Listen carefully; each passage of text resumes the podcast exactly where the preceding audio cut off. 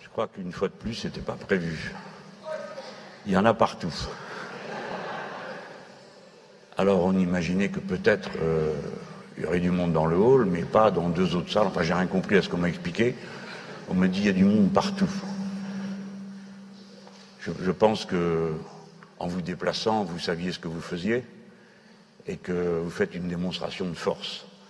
Et euh, pour tout ce que nous avons à, faire ensemble, je vous exprime ma profonde reconnaissance pour la batterie que vous rechargez là en ce moment. Je veux vous dire, je parle doucement parce que c'est une cathédrale. Si je parle plus fort, on n'entend plus rien. Euh, c'est difficile pour moi de commencer euh, le discours ici. Il ne faut pas m'en vouloir. C'est compte, tenu des conditions acoustiques. C'est pas prévu pour ça. Hein. C'est la faute à personne. Hein. Donc vous suivrez. je pense que vous avez déjà entendu le son. Il devait être bon pour vous ou pas?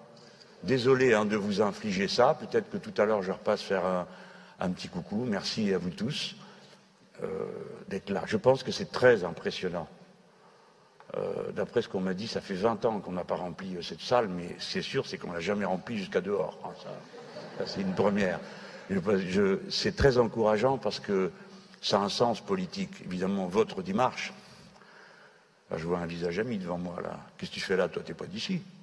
Si, t'es de là maintenant. Ah bon c'est les Essoniens de la région parisienne, vous savez, on, finit, on est tous des immigrés en région parisienne, alors on finit par retourner chez soi. Euh, ça signifie quelque chose que vous soyez aussi nombreux. Je vous le, j'ai vu des salles qu'on a, on a calculé un peu trop petits parce qu'on s'est trompé, puis parce qu'on n'a pas d'argent. Euh, mais là, ça va au-delà. Euh, ça signifie un niveau de mobilisation, de sensibilité à cette élection qui est extraordinaire. Et c'est la clé du succès. Je vais vous dire pourquoi. Après, je ferai le discours là-haut. Hein. Ils sont bien assis, ils peuvent écouter pendant deux heures. Hein.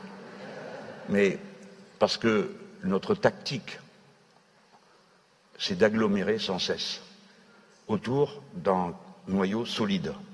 C'est pourquoi nous ne faisons pas de la com, nous faisons de l'implication. Nous ne faisons pas des harangues, nous faisons une campagne instructive. Normalement, quand on s'est quitté, quand on se sera quitté, vous aurez mieux compris certaines choses, j'espère, ou alors c'est que vraiment je suis nul, mais vous aurez mieux compris certaines choses et vous pourrez vous-même les transmettre. Et c'est comme ça qu'on va avancer. Au mois de février, le tableau se sera décanté et vous allez avoir 10 millions de personnes qui tout d'un coup vont s'intéresser à la campagne. Et puis euh, ensuite, quand on va arriver vers le mois de mars et d'avril, encore plusieurs millions. À chaque fois, ils arrivent et ils découvrent un tableau. Et naturellement, plus tard ils s'y impliquent, ça signifie que leur intérêt euh, politique est moyen. Euh, après tout, ils ont le droit. Hein. Mais ils se raccrochent à ce qui est là, à ceux qui ont déjà pris parti, demandent l'avis autour d'eux et regardent les réunions. Et c'est ça qu'on est en train de construire patiemment. J'imagine que si vous êtes là et que vous supportez ça debout, c'est que déjà vous vous sentez assez proche de ce qu'on est en train de faire tous. Hein. Euh, soyez patients et disciplinés.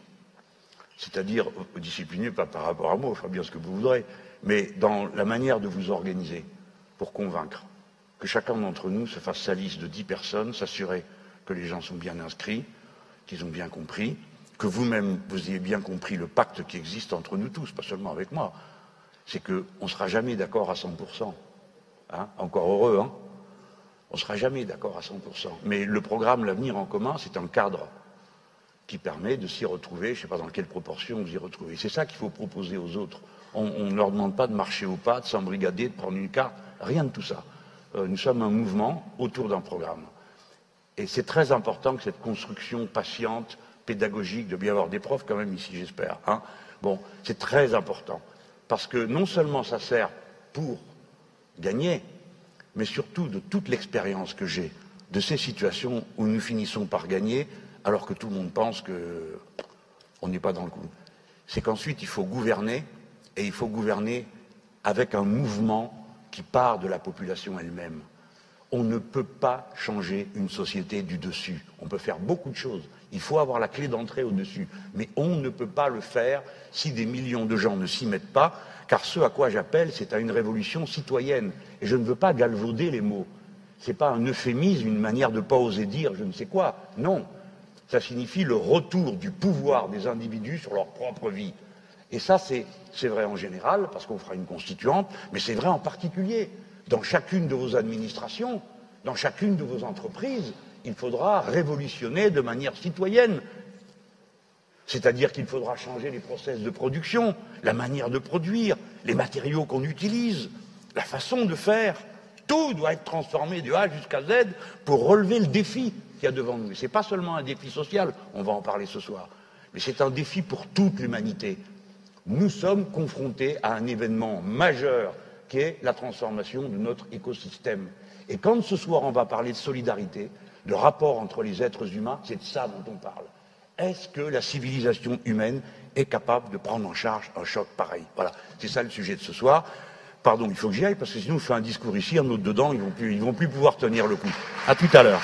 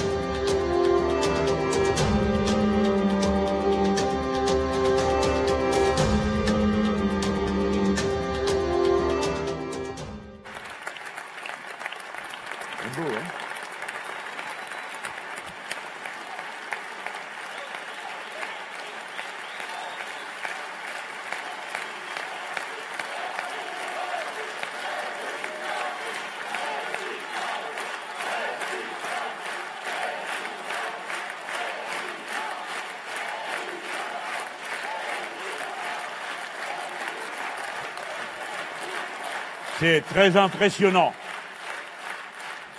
C'est très très impressionnant qu'il y ait autant de monde. On, m'avait dit bon, on va y arriver, on ouvre si c'est.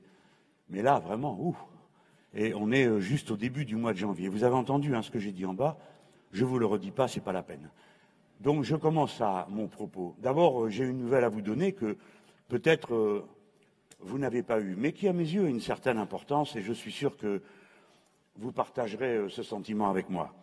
Cet après-midi, euh, les sénateurs du groupe communiste ont fait quelque chose de très important et de très utile. Moi, je ne suis pas communiste, mais je tiens à rendre hommage euh, à ce groupe qui fonctionne sous la présidence de Liliane Assensi.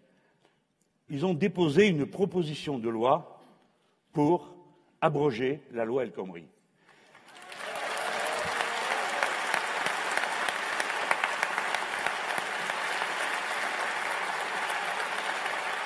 Et vous autres, les gens, je sais à vos applaudissements et tout le reste qu'on pense pareil de ça. Donc, écoutez-moi avec soin, parce qu'il va falloir aller l'expliquer à d'autres. Il y a beaucoup de naïfs, il y a beaucoup d'illusions. Vous savez pourquoi? Parce que les gens sont braves. Les gens, ils veulent croire que tout ça est un malentendu, qu'ils préféreraient croire qu'ils n'ont pas été trahis. Et puis, ça leur coûte tellement une telle humiliation donc ils sont toujours prêts à pardonner, même à ceux qui les maltraitent. Et donc, comme la bataille pour la loi El Khomri, c'était il y a quelques mois, c'était avant les vacances, donc ils seraient prêts aujourd'hui à dire Allez, zou, c'est fini, on passe à autre chose. Ils savent bien que non, on ne va pas passer à autre chose, parce que depuis le 1er janvier, cette loi s'applique. Et ce n'est pas pour rien qu'on leur a dit loi El Khomri, vie pourrie. Parce que c'est la vie pourrie qui commence avec la remise en cause des durées de travail hebdomadaires, du contenu du contrat de travail, l'impossibilité de protester, parce qu'autrefois, vous pouviez dire, bah, écoute, tu fais ce que tu veux, mais moi j'ai signé un contrat de travail, je ne veux pas de tes nouveaux horaires. C'est fini tout ça. Et le délai de prévenance qui passe de 7 à 3 jours, vous savez tout ce que ça veut dire. Pour le grand bourgeois, lui, c'est pas un problème. Il est souple, dynamique. Hein Comme il faut rien, bon, il fait ce qu'il a à faire. Mais sinon, il téléphone. Il téléphone à la nounou. Finalement, vous viendrez un jour de plus ou vous irez à l'école. Mais vous autres, vous ne faites pas comme ça. C'est impossible. Vous ne pouvez pas changer l'organisation de votre vie en trois jours. tous les rendez-vous que vous avez pris, supposez, on va parler ce soir de la sécurité sociale, supposez que vous ayez le rendez-vous avec un médecin, un spécialiste. Tiens, va lui dire, ah ben finalement, non, ça sera pas jeudi, ça sera vendredi. Rien du tout, c'est trois mois après. Bref, c'est ça le contenu pratique quotidien de la vie des gens qui est dans cette loi. Donc, il y a une loi qui arrive pour abroger la loi El Khomri. C'était cet après-midi. Il y avait un rassemblement avant. Et vous, vous ne savez pas le résultat, mais je vais quand même vous le donner dans le détail. Au moment du vote, la droite n'a pas pris part au vote. Pas pris part au vote. Ni pour, ni contre. C'est-à-dire, ni pour abroger la loi, ni pour la maintenir. Rien. Exit la droite. Elle est majoritaire. Sauf un. Serge Dassault. Et lui, il est resté pour soutenir la loi El Khomri. Bah, bah, bah, il vote avec sa classe, lui. C'est normal, non? C'est le seul là-dedans qui fait un vote raisonnable, si on y réfléchit bien. Il y a eu 25 sénateurs pour abroger la loi El Khomri. Cela aussi, ils votent avec les leurs. 20 communistes, Pierre-Yves Colomba, qui est le premier sénateur qui m'a donné son parrainage, qui était un sénateur socialiste, et quatre sénateurs socialistes, Madame Lindemann, Monsieur Jérôme Durin, Henri Cabanel et Gisèle Jourda. Vous avez bien entendu. Il y a donc eu, à la fin, 25 sénateurs pour abroger la loi El Khomri, la droite ne s'occupant pas du vote. Et il y a eu 115 sénateurs pour le maintien de la loi El Khomri. 115, dont 108 du PS. 108. Ils sont donc exclusivement responsables de la loi El Khomri. Même la droite n'y a pas mis les doigts. Si cet après-midi ils avaient dit tout compte fait, vu le bazar que ça a été, on abroge la loi El Khomri, il n'y avait plus de loi El Khomri aujourd'hui. Je voulais que vous le sachiez. Et à côté de ça, vous avez eu dix abstentions. Les dix écolos, 5 PS et Robert Hue. Voilà, je voulais que vous le sachiez. La loi El Khomri, ce n'est pas un petit incident de parcours. C'est une transformation réactionnaire de l'ordre public social. C'est un coup direct porté à ce que nous, nous avons appelé la République sociale, c'est-à-dire ce mécanisme particulier qui faisait qu'à mesure que les victoires électorales le permettaient, que la transformation de la société par la loi le permettait, on allait vers une république de plus en plus sociale. Et la colonne vertébrale de cette affaire, excusez-moi si c'est un peu théorique, si c'est de la théorie politique, la colonne vertébrale de cette affaire, c'était que la démocratie sociale était en quelque sorte emboîtée avec la démocratie politique, celle où on fait les lois. Comment? Quand vous aviez un accord qui se négociait dans une branche, eh bien cet accord négocié dans la branche était étendu à tous les travailleurs de la branche par la loi. Et ensuite, vous aviez un ordre qui se créait. Si l'accord de branche, comme il est, était bon, il s'appliquait à tout le monde. Donc on ne pouvait pas voter dans l'entreprise ou décider dans l'entreprise quelque chose qui soit contre l'accord de branche. Mais l'accord de branche lui-même, il pouvait être ou amélioré ou surplombé par une loi sociale. Vous suivez le mécanisme? En haut la loi, ensuite des accords avec un principe qu'on appelle de faveur, d'un étage à l'autre. La loi s'applique, aucun accord de branche, aucun accord d'entreprise n'est supérieur à la loi. Il ne peut pas le détricoter. Vous avez un accord de branche, il est voté pour tous les travailleurs et il s'applique à l'entreprise. Vous voyez comment ça va? Ça, c'était une chose particulière aux Français. Quand on vous entend, on vous parle beaucoup, vous savez, de la social-démocratie. Elle a ses mérites dans, le reste de l'Europe. Mais comment ça se passe dans un pays social-démocrate? Vous avez un accord dans votre entreprise ou dans votre branche, mais vous ne bénéficiez de l'accord que si vous êtes membre du syndicat qui a signé l'accord. Et vous n'avez d'accord qui s'applique dans l'usine à côté qui fait exactement la même chose que si le patron a signé l'accord de branche. Il n'y a pas la loi pour tout le monde. Ce sont des accords entre le syndicat et le patronat qui ne s'appliquent qu'entre signataires. Résultat, le jour où vous avez un fonds de pension qui arrive là-dedans, il dit Mais moi, je m'en fous de vos histoires, je ne discute rien du tout. Je suis venu placer de l'argent là, je prends tout ce que je peux et je m'en vais.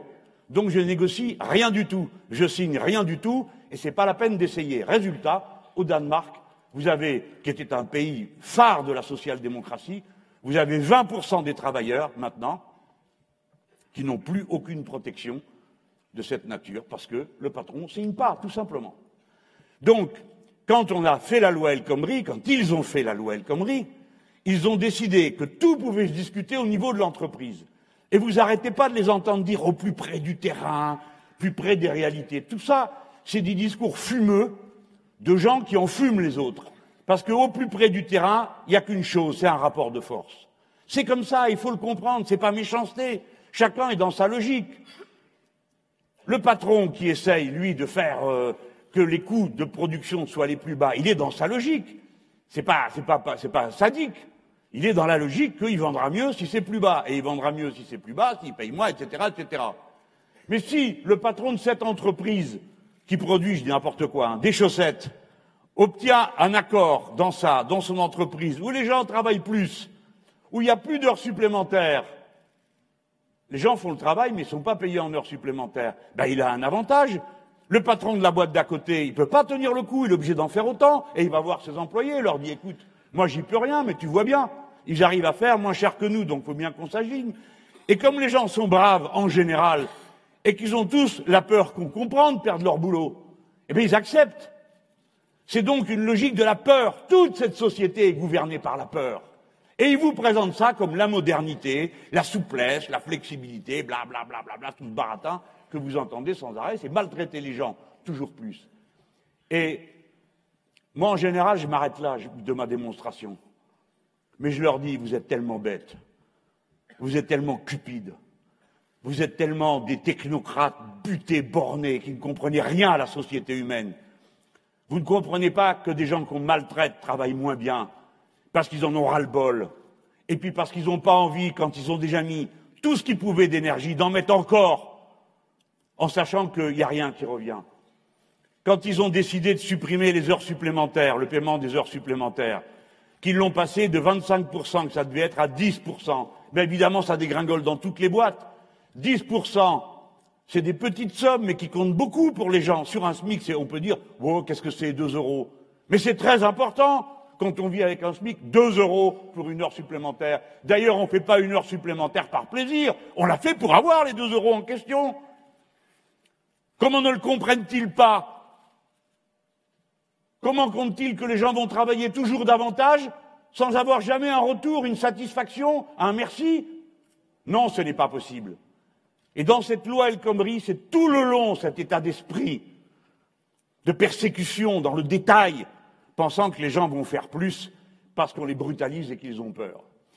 C'est pourquoi cette loi, il a été impossible pour eux de la passer d'une manière démocratique.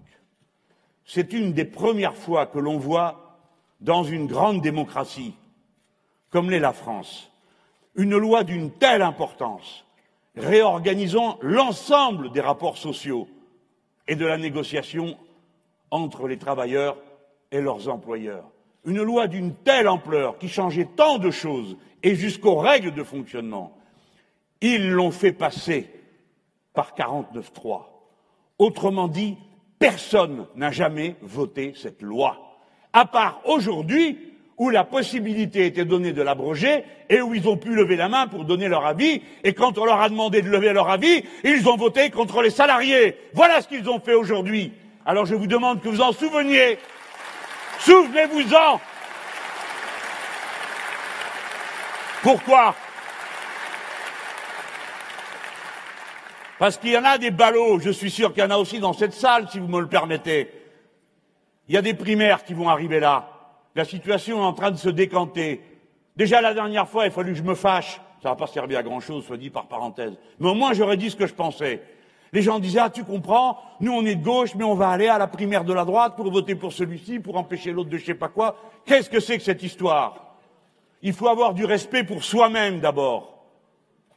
Vous dénoncez, vous dénoncez les responsables politiques vous dites ce sont des cyniques qui n'ont pas de parole. Mais vous avez vu ce que vous êtes en train de faire? Vous allez à l'élection chez quelqu'un qui n'est pas de votre bord pour truquer l'élection et faire élire quelqu'un pour qui vous voterez pas. C'est pas honnête. Il faut donc se respecter soi-même. Donc, vous ferez bien ce que vous voulez, les gens. Mais venez pas me dire que vous allez voter à la primaire du PS pour faire je sais pas quoi. Parce que moi, je vous ris. La chose suivante. Voter à cette primaire, c'est les amnistier. C'est rien d'autre. Eh ben moi, je ne les amnistie pas.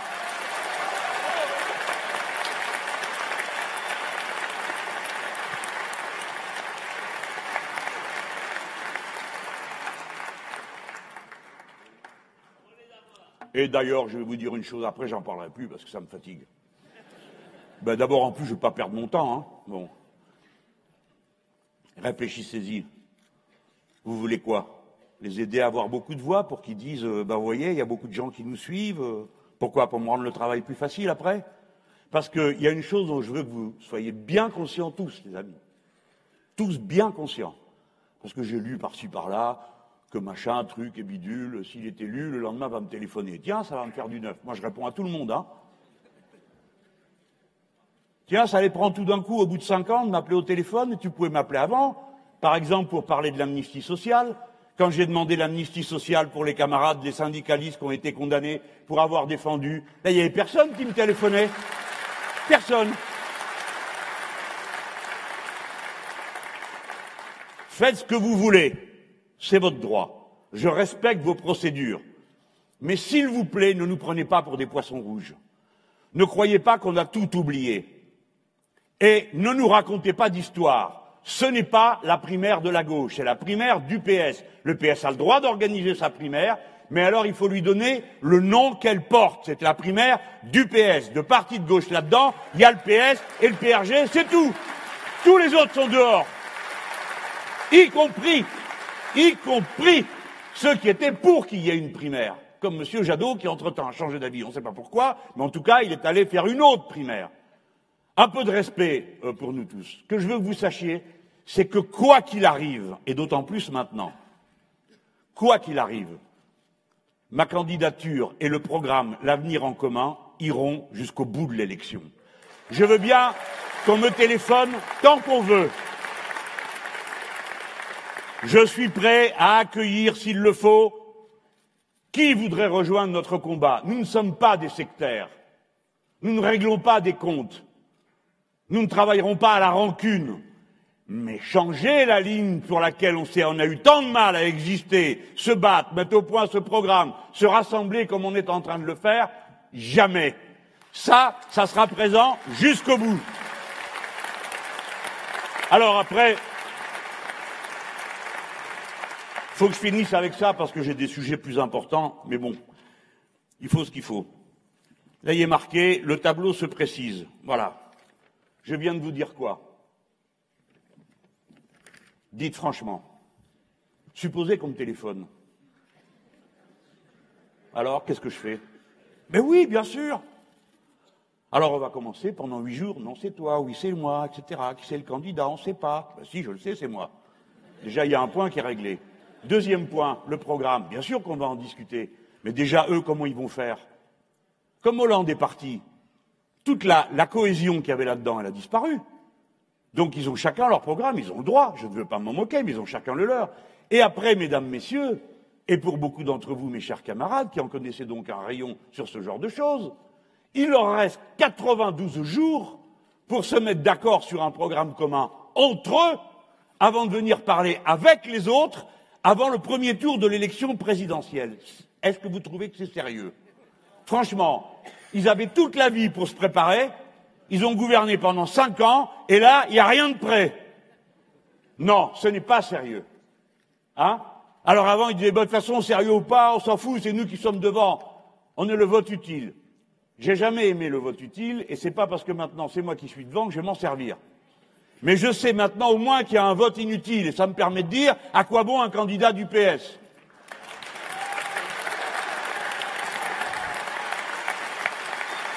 Bon.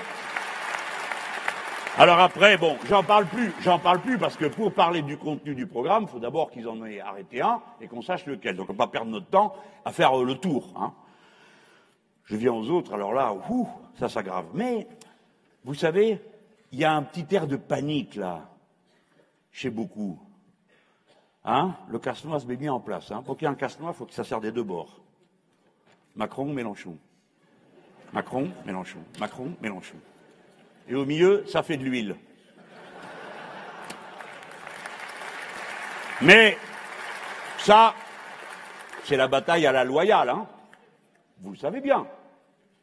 Il y a deux programmes, la solidarité ou la compétition. Moi, cet homme, je le respecte. Il défend ses idées, euh, il va au bout, il raconte ses trucs. Bon, c'est normal. Enfin, la démocratie, c'est quand même ça. On ne demande pas que tout le monde dise la même chose ou tout le monde dise la même chose que nous. C'est pas le sujet.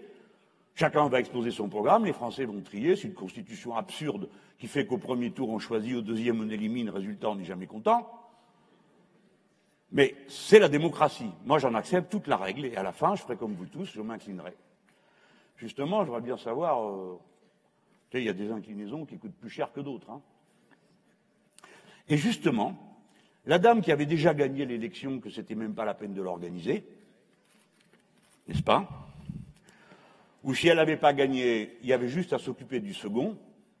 Notez au passage que le piège pourrait bien se refermer sur eux. Hein. Le second pourrait être quelqu'un qu'ils n'ont pas prévu. Eh oui. Alors elle, elle commence à paniquer je pense que c'est un bon signe. Dans cette salle, déjà pour que vous soyez venu à une réunion, tout ça, c'est que vous vous intéressez au contenu des, échanges, des discussions que chacun dit. Déjà, euh, vous avez dû vous rendre compte qu'il y a quelque chose qui tournait pas rond. Cette femme-là, elle nous singe. D'habitude, on dit singe savant. Là, j'ai pas dit savant, j'ai dit elle nous singe. Les discours, on reprend des phrases de nous, entières des formules. Après, vous avez toute la ribambelle à micro qui rapplique en disant elle dit, euh, Vous dites comme elle Ah non, non, pardon, ça, vous avez compris, quoi. Ça embrouille tout, personne ne comprend plus rien. Et moi, à chaque fois, euh, et ramer et encore ramer. Mais là, apparemment, euh, ça, va, ça va très loin. Hein. Vous, savez peut-être que j'ai fait une chaîne YouTube, il y en a peut-être d'entre vous qui regardent ça. Alors je suis là, assis sur mon petit truc, je raconte dans la semaine comment j'ai vu les choses. Hein. Et il n'y a pas longtemps, on m'a dit, bah tiens, si au passage tu pouvais faire un peu de pub pour, euh, on a un boc là, il est marqué dessus, l'insoumis, l'insoumise. Vous voyez, c'est un petit, euh, un petit mug. Bon. Alors me voilà avec mon petit mug. Euh, bon. Je dis, c'est très bon, tout ça. Enfin bon, je, fais un peu de, ah, on vend le truc quoi. Et là, on me dit, mais Monsieur Philippot aussi fait la chaîne YouTube. Ouh Alors je me dis, bah il me singe quoi, quand même. C'est moi qui ai commencé. Mais le gars, alors, eh oh, un peu d'imagination, il a aussi un boc à la main. Et un boc, écoutez ça, rouge. Le mien, il est blanc. Bon, je fais la plaisanterie, mais je suis comme beaucoup d'entre vous. J'ai de l'expérience. Je ne suis pas un perdreau de l'année. Je ne sors pas de l'œuf. Je repère l'odeur de la panique chez l'ennemi longtemps avant qu'ils aient fini de les mettre.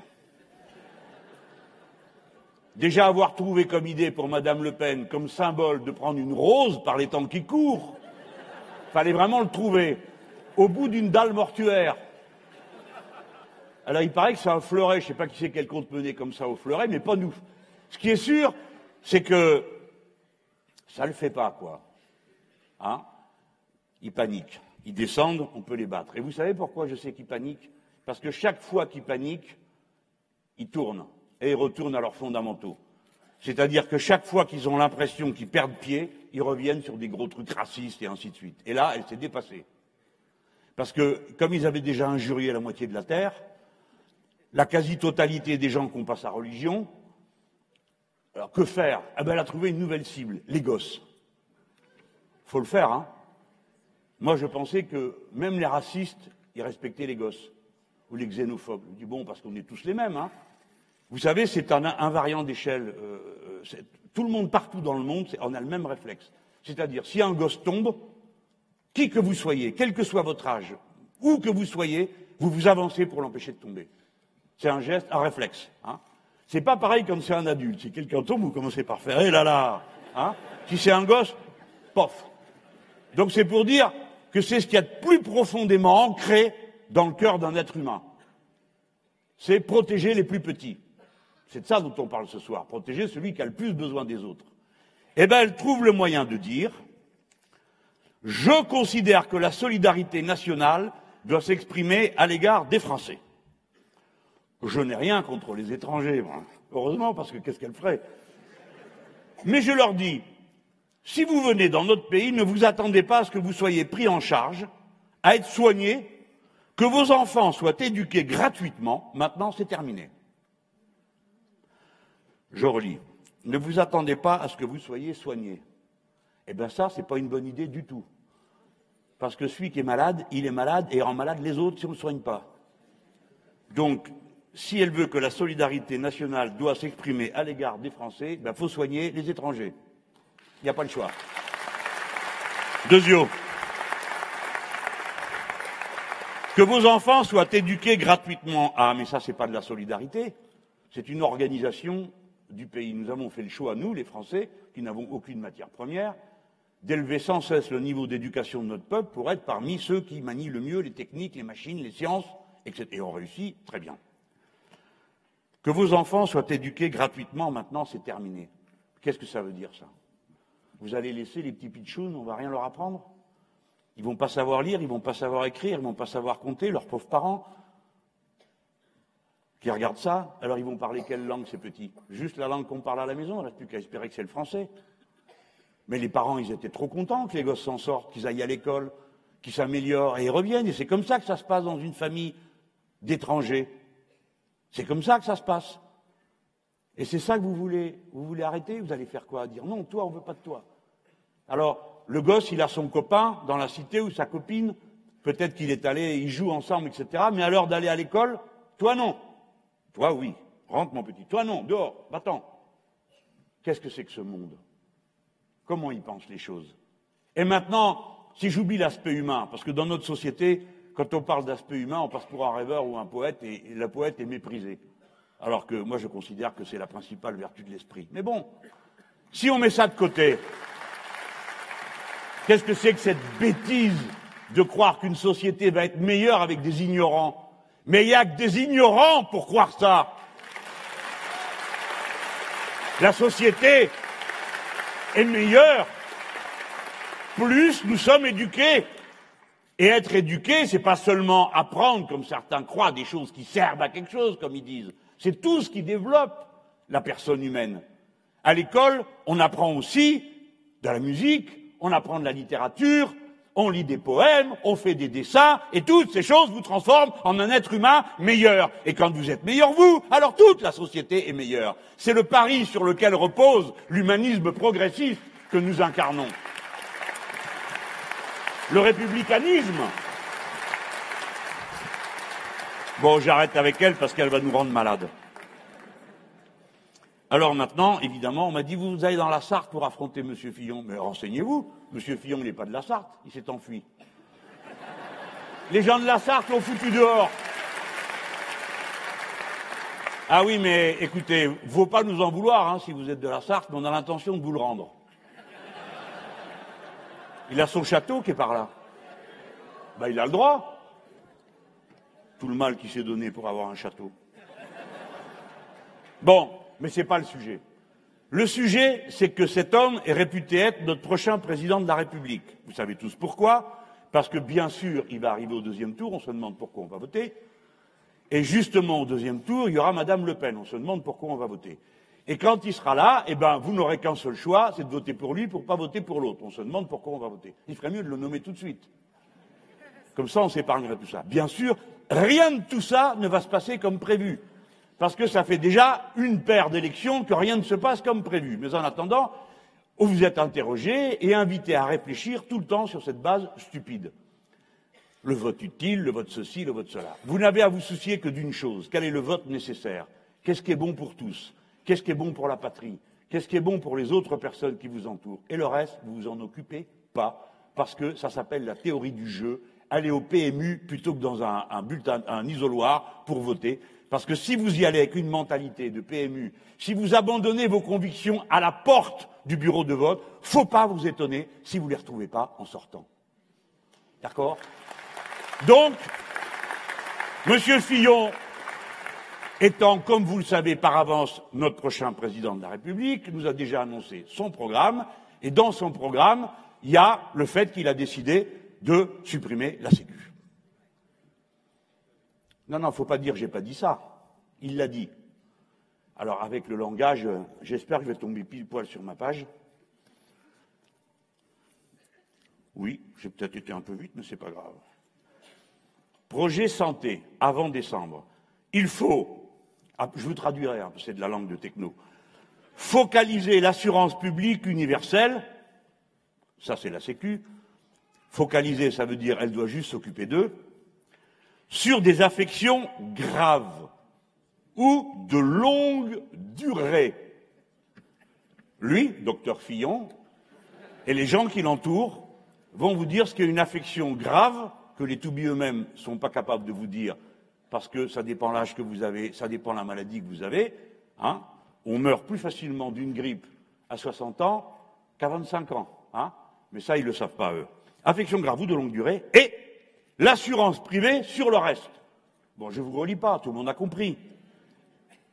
Les grandes douleurs pour la sécurité sociale, les petits bobos pour l'assurance privée. Vous allez vous assurer. Naturellement, tous on a fait, on s'est dit, mais ils sont fous. De quoi ils parlent? Qu'est-ce que c'est qu'une petite maladie? Qu'est-ce que c'est qu'une grande? C'est pas comme ça qu'il faut prendre le problème. On doit tout rembourser. Parce qu'une petite maladie peut devenir une grande. Et parce que quand une petite maladie n'est pas soignée, ben, elle devient une grande maladie. Et à ce moment-là, ça coûte encore plus cher, messieurs les comptables, que ça n'aurait coûté si on l'avait réglé au début. Ça, c'est ce qu'il a dit. Comme tout le monde a hurlé, il revient le 12 décembre. Et il vous dit le contraire. Mais bien emballé que vous ne savez pas ce que ça veut dire. L'assurance maladie obligatoire et universelle, pilier de la solidarité, continuera à couvrir les soins comme aujourd'hui et même mieux, rembourser des soins qui sont largement à la charge des assurés, comme les soins optiques et dentaires. Vous avez vu Il suffit de gueuler un coup, il baisse le ton. Il n'est donc pas question de toucher à l'assurance maladie et encore moins de la privatiser. Comme nous sommes de vieux guerriers, on le laisse parler et on écoute la phrase suivante. Il convient par ailleurs, c'est là que ça se gâte, de responsabiliser chacun. Ah, vous avez compris? En simplifiant les nombreux dispositifs de franchise actuels. Déjà, la phrase, elle est un peu longue. La franchise, vous savez ce que c'est? C'est un truc tordu et mensonger qui vous fait croire que vous êtes remboursé, mais vous ne l'êtes pas. Ça s'appelle une franchise. C'est-à-dire, vous payez si vous allez à l'hôpital, 18 euros par jour. Hein? Alors il y a plein de franchises. Ah, quel fouillis, il y a plein de franchises, on ne comprend rien. Ben oui, c'est lui qui les a inventées. Donc il sait qu'on ne comprend rien. Et c'était fait pour. Et d'ailleurs, vous ne vous souciez pas de comprendre les franchises. Votre souci, c'est de savoir si vous êtes à l'hôpital, si vous pouvez payer vos soins, c'est tout. Hein Après, de savoir qu'il y a une franchise différente pour autre chose, ce n'est pas votre sujet. Pour lui, si. Bon, il en était là, le 12 décembre. Il avance bien, ce petit. Et nous voici rendus le 11 janvier. Là, comme on l'a bien bombardé, on ne l'a pas lâché. Voilà ce qu'il dit. Sur la sécurité sociale, on n'a pas été bon. Ça, c'est clair. Ce que nous avions écrit a été mal compris. Non, justement, c'est parce qu'on avait compris que vous avez pris peur. Je l'ai retiré.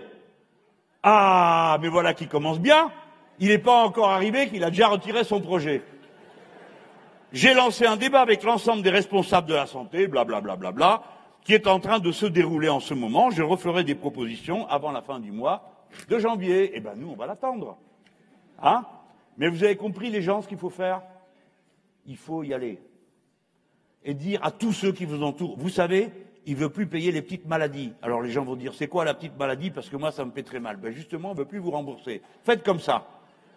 Et vous allez voir si ça ne va pas remonter jusqu'à lui, et à la fin, il oubliera jusqu'à la première lettre. Il n'y a pas de petite victoire pour nous, mes amis. Vous savez, s'ils ont le sentiment que vous êtes prêts à vous laisser faire, ils vont jusqu'au bout. Quand j'étais jeune homme, qu'on nous faisait des cours pour nous expliquer comment c'était la lutte sociale, on nous posait la question quelle est la limite à l'exploitation? Tu connais la réponse? La résistance à l'exploitation. C'est tout, il n'y en a pas d'autre. Eh bien là, c'est pareil. Dans le débat qui commence, vous devez être vigilants, nous devons tous être vigilants à la première heure. Ces gens-là sont décidés à passer à l'offensive parce que la masse d'argent qui recouvre toute la protection sociale est un trésor immense qu'ils veulent faire passer dans les mains privées, dans les assurances, dans tout ce qui est privé, parce que c'est une masse immense que nous avons précisément réussi à accumuler pour le soustraire aux mains privées. Et c'est parce que nous l'avons soustrait aux mains privées, au fil de nos luttes, que nous avons remporté ce résultat qui est nous tous ici, grâce à nos anciens. Nous tous ici, nous avons été soignés, nous tous ici, nous avons été pris en charge. Nous tous ici, nous avons mis nos enfants au monde dans des conditions telles que la mortalité de nos compagnes pour les hommes a diminué extraordinairement et la mortalité de nos enfants a diminué d'une manière radicale. Gloire à la sécurité sociale, parce que c'est elle qui a permis tout ça. Dans votre ville, vous allez voir le film La Sociale, je crois que c'est le, le 12 que ça passe, hein ou je me trompe de date. Voilà. Jeudi 12. C'est un bon film. Il faut que vous alliez le voir. C'est Gilles Perret qui a fait ça. Et puis après, vous allez voir, ça va vous redonner le goût. Parce que c'est ça qu'il faut qu'on fasse dans cette campagne. Tout le monde a tellement peur. Les gens ont tellement pris plein la tête qu'ils n'arrivent même plus à croire qu'un progrès est possible. Ils pensent que ce qu'on a, si déjà on peut le garder, c'est bien. Et ils ont bien raison, il faut le défendre. Mais bon sang, on n'a jamais agi comme ça dans le passé. On voyait toujours la masse extraordinaire de richesses et on disait, bah, faut partager ça autrement. On est d'accord, c'était ça le progrès. C'est à cette idée-là qu'il faut qu'on revienne. Le progrès est possible. On peut améliorer notre vie quotidienne. On peut vivre mieux. Il n'y a rien qui nous condamne à ça. Parce que le pays détruit a créé la sécurité sociale. Et maintenant qu'il est plus riche qu'il n'a jamais été de son histoire, on ne pourrait pas faire vivre ça Qu'est-ce que c'est que cette histoire? Il y a un mensonge en route. Depuis 1870, on a multiplié par trois l'ampleur de la richesse produite par ce pays. Et on a divisé par deux le temps de travail qu'il fallait pour la produire. Donc ce pays est plus riche que jamais. Et vous verrez dans ce film La Sociale, il y a un vieil homme, il a 93 ans, je crois. Le malheureux, c'est un bon camarade, il est mort après que le film soit sorti. Il avait dit, bah, le film, ça sera mon héritage. Je ne sais pas si vous avez vu ce film, mais ces gars, à l'époque, ils ont créé la Sécu en rassemblant dans une seule caisse tout ce qui était éparpillé de tous les côtés. C'était des gars de la CGT. Peut-être que vous n'aimez pas la CGT, certains d'entre vous, mais c'était la CGT. Et alors, ils étaient là, vous comprenez Ils étaient là la nuit, le jour, en train d'organiser leur truc euh, pour que ça marche, pour qu'on puisse rembourser. Et ça paraissait tellement incroyable aux gens d'être euh, libérés de ce qui auparavant avait écrasé leur existence, la peur de la maladie, la peur de l'âge qui vient. C'est tellement vrai que le ministre qui s'occupait de ça, qui est un communiste, vous allez croire que je fais de la pub au Parti communiste toute la soirée, mais c'est la vérité, il faut rendre à, ceux qui l'ont fait ce qu'ils ont fait. C'était Ambroise Croizat. Le pauvre Croizat, il en est mort d'épuisement. Je vous raconte ça pas pour vous parler d'un parti ou pour vous parler d'une institution, juste pour que, si vous voyez le film, vous voyez dans les yeux de ce vieil homme briller cette flamme extraordinaire qui est la nôtre, celle qu'on a dans le cœur.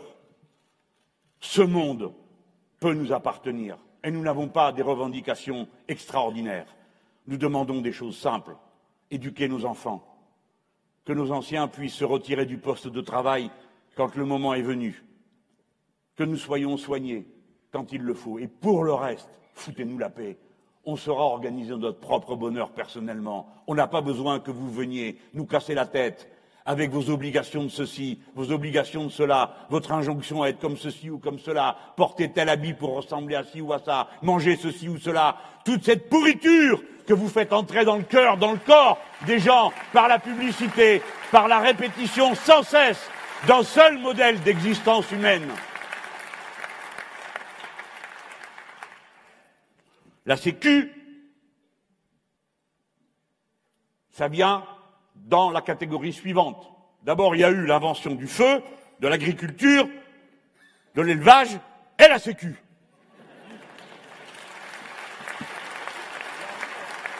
La Sécu, elle installe pour des centaines de milliers de gens une règle. Les aléas de la condition humaine, tout ce qui nous atteindra tous à un moment ou à un autre, tous autant que nous sommes, nous sommes et nous serons malades. Tous autant que nous sommes, nous avançons dans la vie et arrive un moment où nous n'avons plus la force d'accomplir ce que nous accomplissions avant plus facilement. Et puis, compte tenu de la vie que nous avons eue, nous nous présentons à son extrémité d'une manière différente suivant le parcours que l'on aura eu. Et cela ne tient pas spécialement à nos gènes.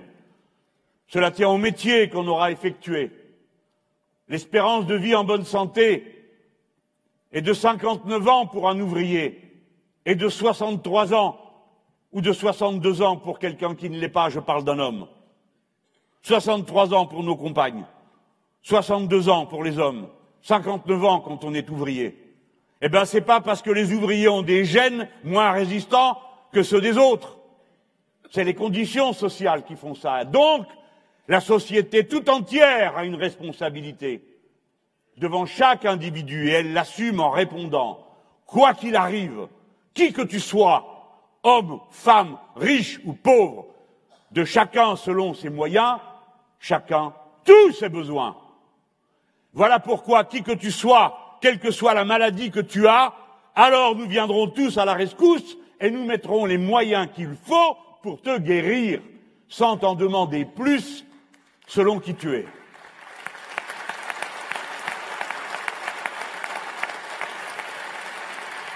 Autrefois, les anciens avaient repéré qu'on appelait des risques. Bon, le risque famille, moi je crois pas soit un risque, mais tout le monde comprend ce que ça voulait dire. Quand tu as une famille à charge, eh bien évidemment, euh, tu ne te comportes pas de la même manière que si tu dois juste t'occuper que de toi tout seul. Tu as la responsabilité du petit groupe que tu as fondé, ta famille. La santé, le temps de travail, etc. Il y a quatre caisses. Mais dites les gens, maintenant il y a une nouveauté, c'est les risques liés à l'environnement. Donc, ceux qui vous disent Ah ben on vit mieux plus longtemps, il faudrait qu'ils réfléchissent à ce qui est en train de se passer. Parce que quand vous interrogez les amis qui travaillent dans la santé, ils vous disent que 80% des maladies qu'ils ont à traiter ont une origine environnementale. C'est une nouveauté. La pollution, 48 000 morts par an. Les pesticides, il y en a partout. On est le premier pays d'Europe à en consommer. Pour ma part, je me suis opposé à l'usage des glyphosates. L'Europe a encore permis une rallonge.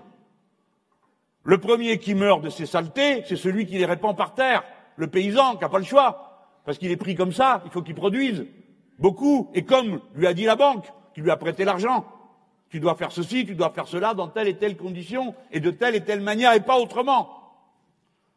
Les perturbateurs endocriniens. Vous le savez, les gens, il y a de plus en plus de mômes qui naissent bizarrement.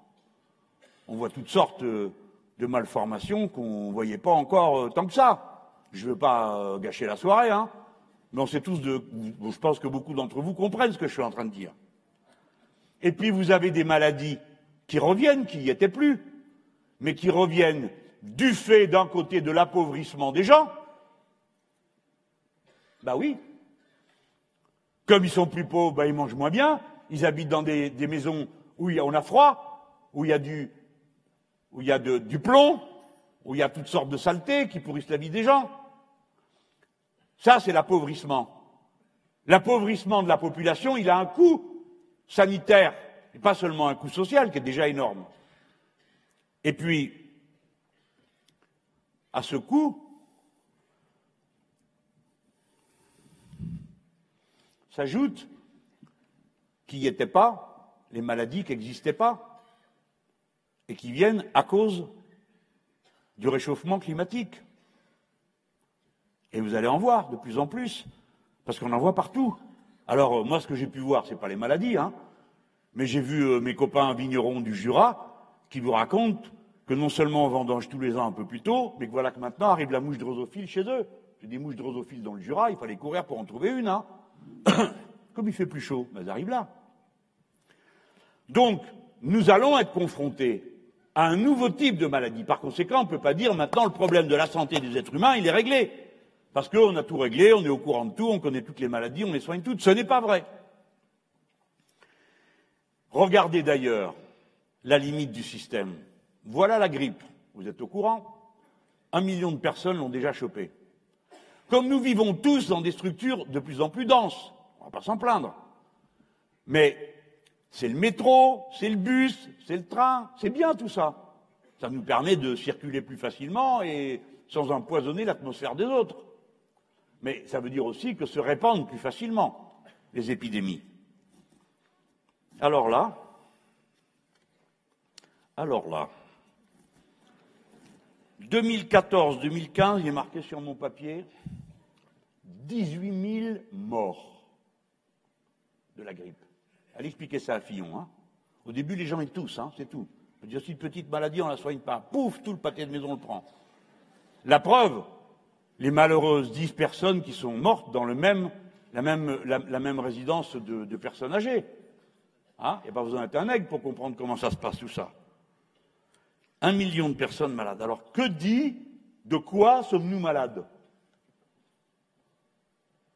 Madame la ministre de la Santé a appelé ce mercredi vous allez voir pourquoi c'est pas vous les chefs. C'est toujours intelligent, quoi.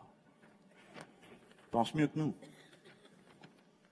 Madame la ministre de la Santé a appelé ce mercredi les hôpitaux à reporter les opérations non urgentes. C'est reparti pour un tour. Après les maladies pas graves, voici les opérations non urgentes. Sans doute, ils ont dû décider dans son bureau lesquelles. Pour soulager, quoi? Les urgences, qui, elles, sont submergées. Et c'est la vérité. Et de quoi sont malades tous ces gens? De la grippe, oui, mais pas seulement. Ils sont malades des plans de santé et de restrictions de moyens partout. Voilà pourquoi on n'en peut plus aux urgences. Voilà pourquoi ça marche plus nulle part. Moi, je vais dire, je profite de ce meeting pour dire à Madame Marisol Touraine, dans le cas où vous ne le sauriez pas, vous avez prévu de fermer encore 16 000 lits d'hôpitaux. Supposez que ça soit fait aujourd'hui, qu'est-ce que vous diriez? Vous diriez quoi aux gens? Il y a 16 000 lits de moins et en plus ceux qui s'y trouvent dehors, parce qu'il y en a d'autres qui arrivent pour les urgences. Après, je vais vous en parler un peu plus, mais quand même. Ils veulent supprimer 22 000 emplois. Et ils sont tous d'accord avec ça. Si vous êtes allé dans des urgences, vous le savez. Vous savez la difficulté que vous avez déjà pour trouver un spécialiste. Hein? Vous êtes sans doute déjà allé, l'un ou l'autre, où vous en avez entendu parler de ce que sont les urgences. Vous savez bien que tout ça ne tient que par le courage et le dévouement absolu des personnels de santé. S'ils n'étaient pas là, le truc se serait effondré. Effondré.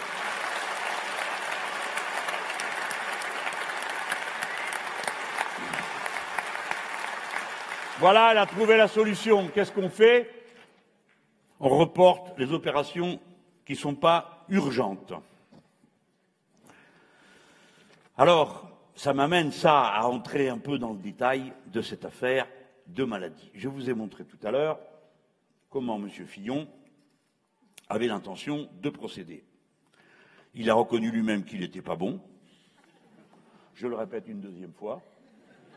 Il a prévu de ne pas vous rembourser si vous êtes malade, je le répète une deuxième fois, et il a prévu de vous responsabiliser, parce que vous êtes des irresponsables, vous attrapez la grippe tous en même temps, au lieu d'étaler. Hein Franchement. Et en plus, tous à la même période, en plein hiver, quand il fait froid. Pourquoi vous n'attrapez pas un peu la grippe en août ou en juillet, pendant vos périodes de congé Comme ça, ça compterait pas. Comme du temps de travail où vous allez vous reposer. Bref, il va vous responsabiliser. Et, et, il va vous mettre une dispositif de franchise, cette menterie, et un ticket modérateur, euh, surtout. Alors, comme il y a de plusieurs niveaux, vous pouvez faire le pari. Il va vous donner le ticket modérateur le plus bas ou le plus haut Le plus haut, c'est connu. Voilà pour lui.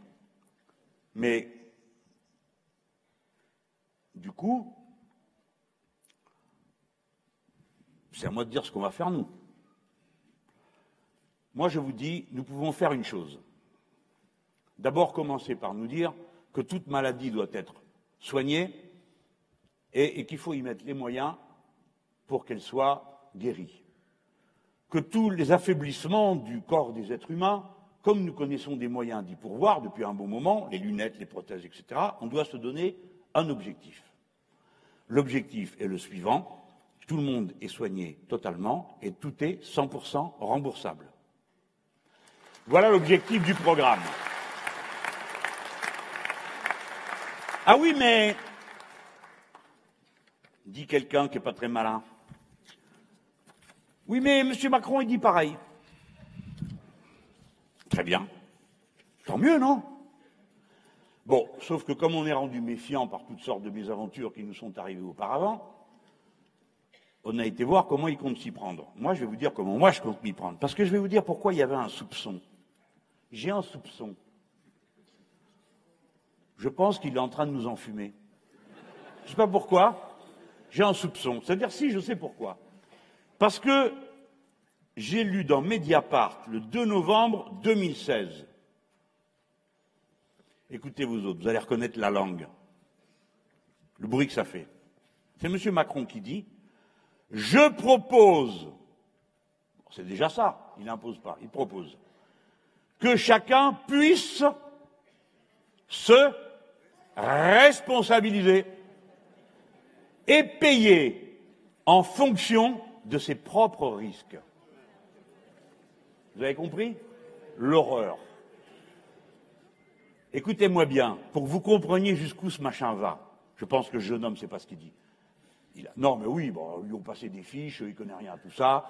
Euh, bon, alors il dit oui, oui, parce que comme il connaît que ça, la banque, le machin et tout, il faut se responsabiliser. Et puis, euh, je m'assure contre mes risques. Par exemple, bon, euh, j'habite au sommet de la Tour Eiffel, je m'assure contre le risque de tomber. Bon. Mais là, on ne parle pas de ça, mon bonhomme. On parle de la vie, de, de la vie à vie, quoi. Qu'est-ce que ça peut bien vouloir dire? Je ne vous refais pas le numéro deux fois, se responsabiliser.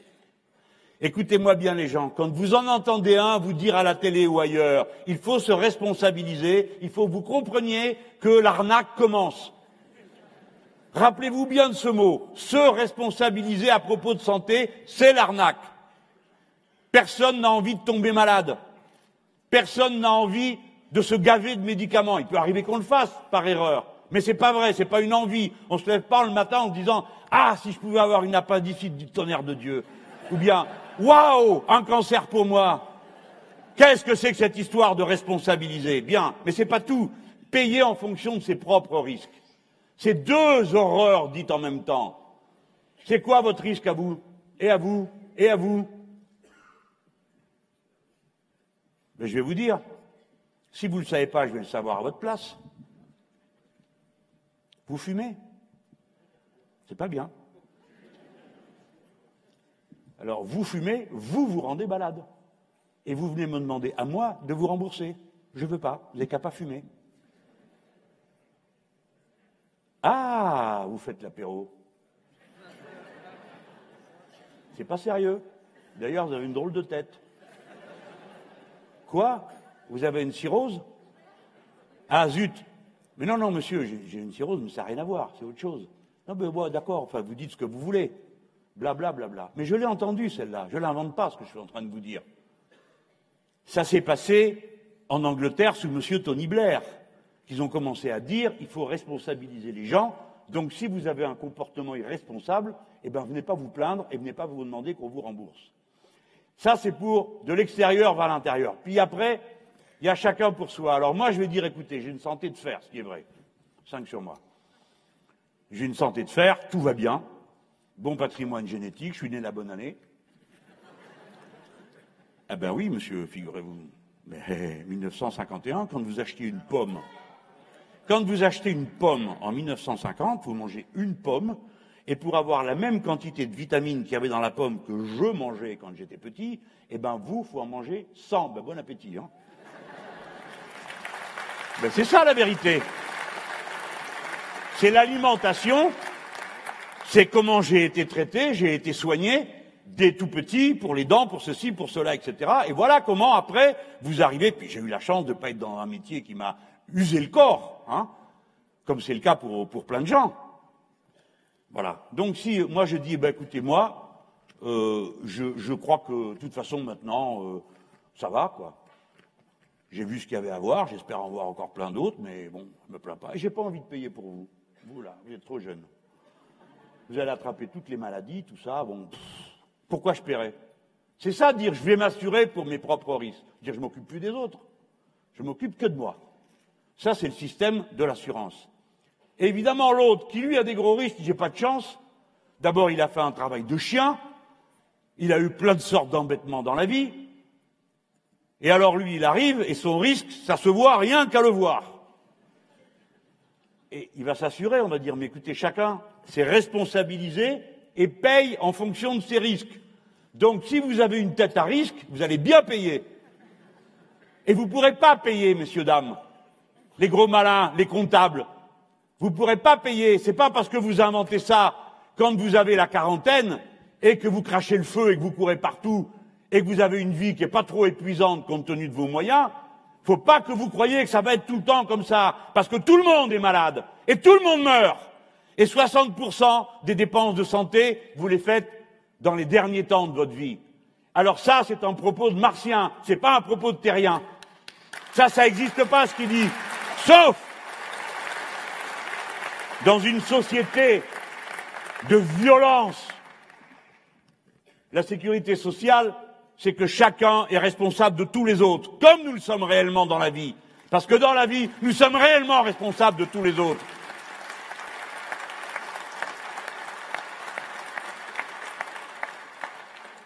Où est mon papier? Voilà. Alors après, vous dites, bon d'accord, on a compris, monsieur Mélenchon, c'est pas bien, et vous, vous payez ça comment? Vous voyez que vous êtes complètement déformé? Et moi, je suis obligé d'apprendre une fiche entière comme ça pour vous répondre. Mais oui, parce que maintenant, on ne connaît plus que ça. Hein vous n'avez même pas le temps de terminer la phrase quand vous enfonce le micro dans la bouche. Et vous payez ça comment? Comment? Il y en a pour combien? Hein? Eh bien, il y en a pour combien? Ben, Je suis content parce que le papé, il est vivant. Je suis content parce que le gamin, on l'a soigné. Et combien ça coûte? Je m'en fous. Voilà. Évidemment, je m'en fous pas. Je suis responsable. Mais qui leur donne ce droit de nous regarder de haut en, écoutant pour dire après, euh, ouais, comment vous payez ça? Parce qu'on n'y a pas pensé, on est tellement bêtes. Nous, on est le peuple, hein, on n'a pas d'idée. Tandis qu'eux, ils sont intelligents. La preuve, il n'y a qu'à voir comme cette société marche bien. Depuis qu'ils s'en occupent, c'est-à-dire depuis toujours ou presque. Ah, ça marche, hein Il n'y a pas de chômage, tout le monde est content, et ainsi de suite. Alors, comment on paye? 100%. Moi, je réponds. Si vous croisez M. Macron, demandez-lui qui est-ce qui paye? La Sécu ou les complémentaires? Tout le monde sait ce qu'est une complémentaire ici. Vous avez la Sécu, puis pour le reste, vous prenez une complémentaire. Ouch vous en rembourse encore un petit bout. Ah, il en manque encore un petit bout. Sur complémentaire. Là-dessus, Hollande est passé. Vous avez vu le geste que j'ai fait? Complémentaire, sur complémentaire. Hollande est passé. Complémentaire, sur complémentaire.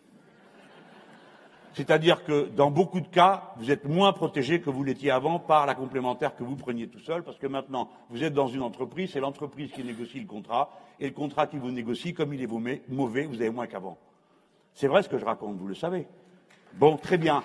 Mais c'est important qu'on se comprenne, parce que ça, c'est des choses de tous les jours. Et maintenant, vous avez pris la retraite, monsieur. Qu'est-ce qu'ils vous disent à la complémentaire Ah, ben vous êtes en retraite, alors vous gagnez un peu moins, donc euh, vous payez un peu moins. C'est ça qu'ils vous disent? Vous êtes à la retraite, vous payez encore plus. On est d'accord? Voilà. Alors avant, nous, on disait, ben, c'est nos mutuelles. Donc c'est à nous. Ça, c'était avant.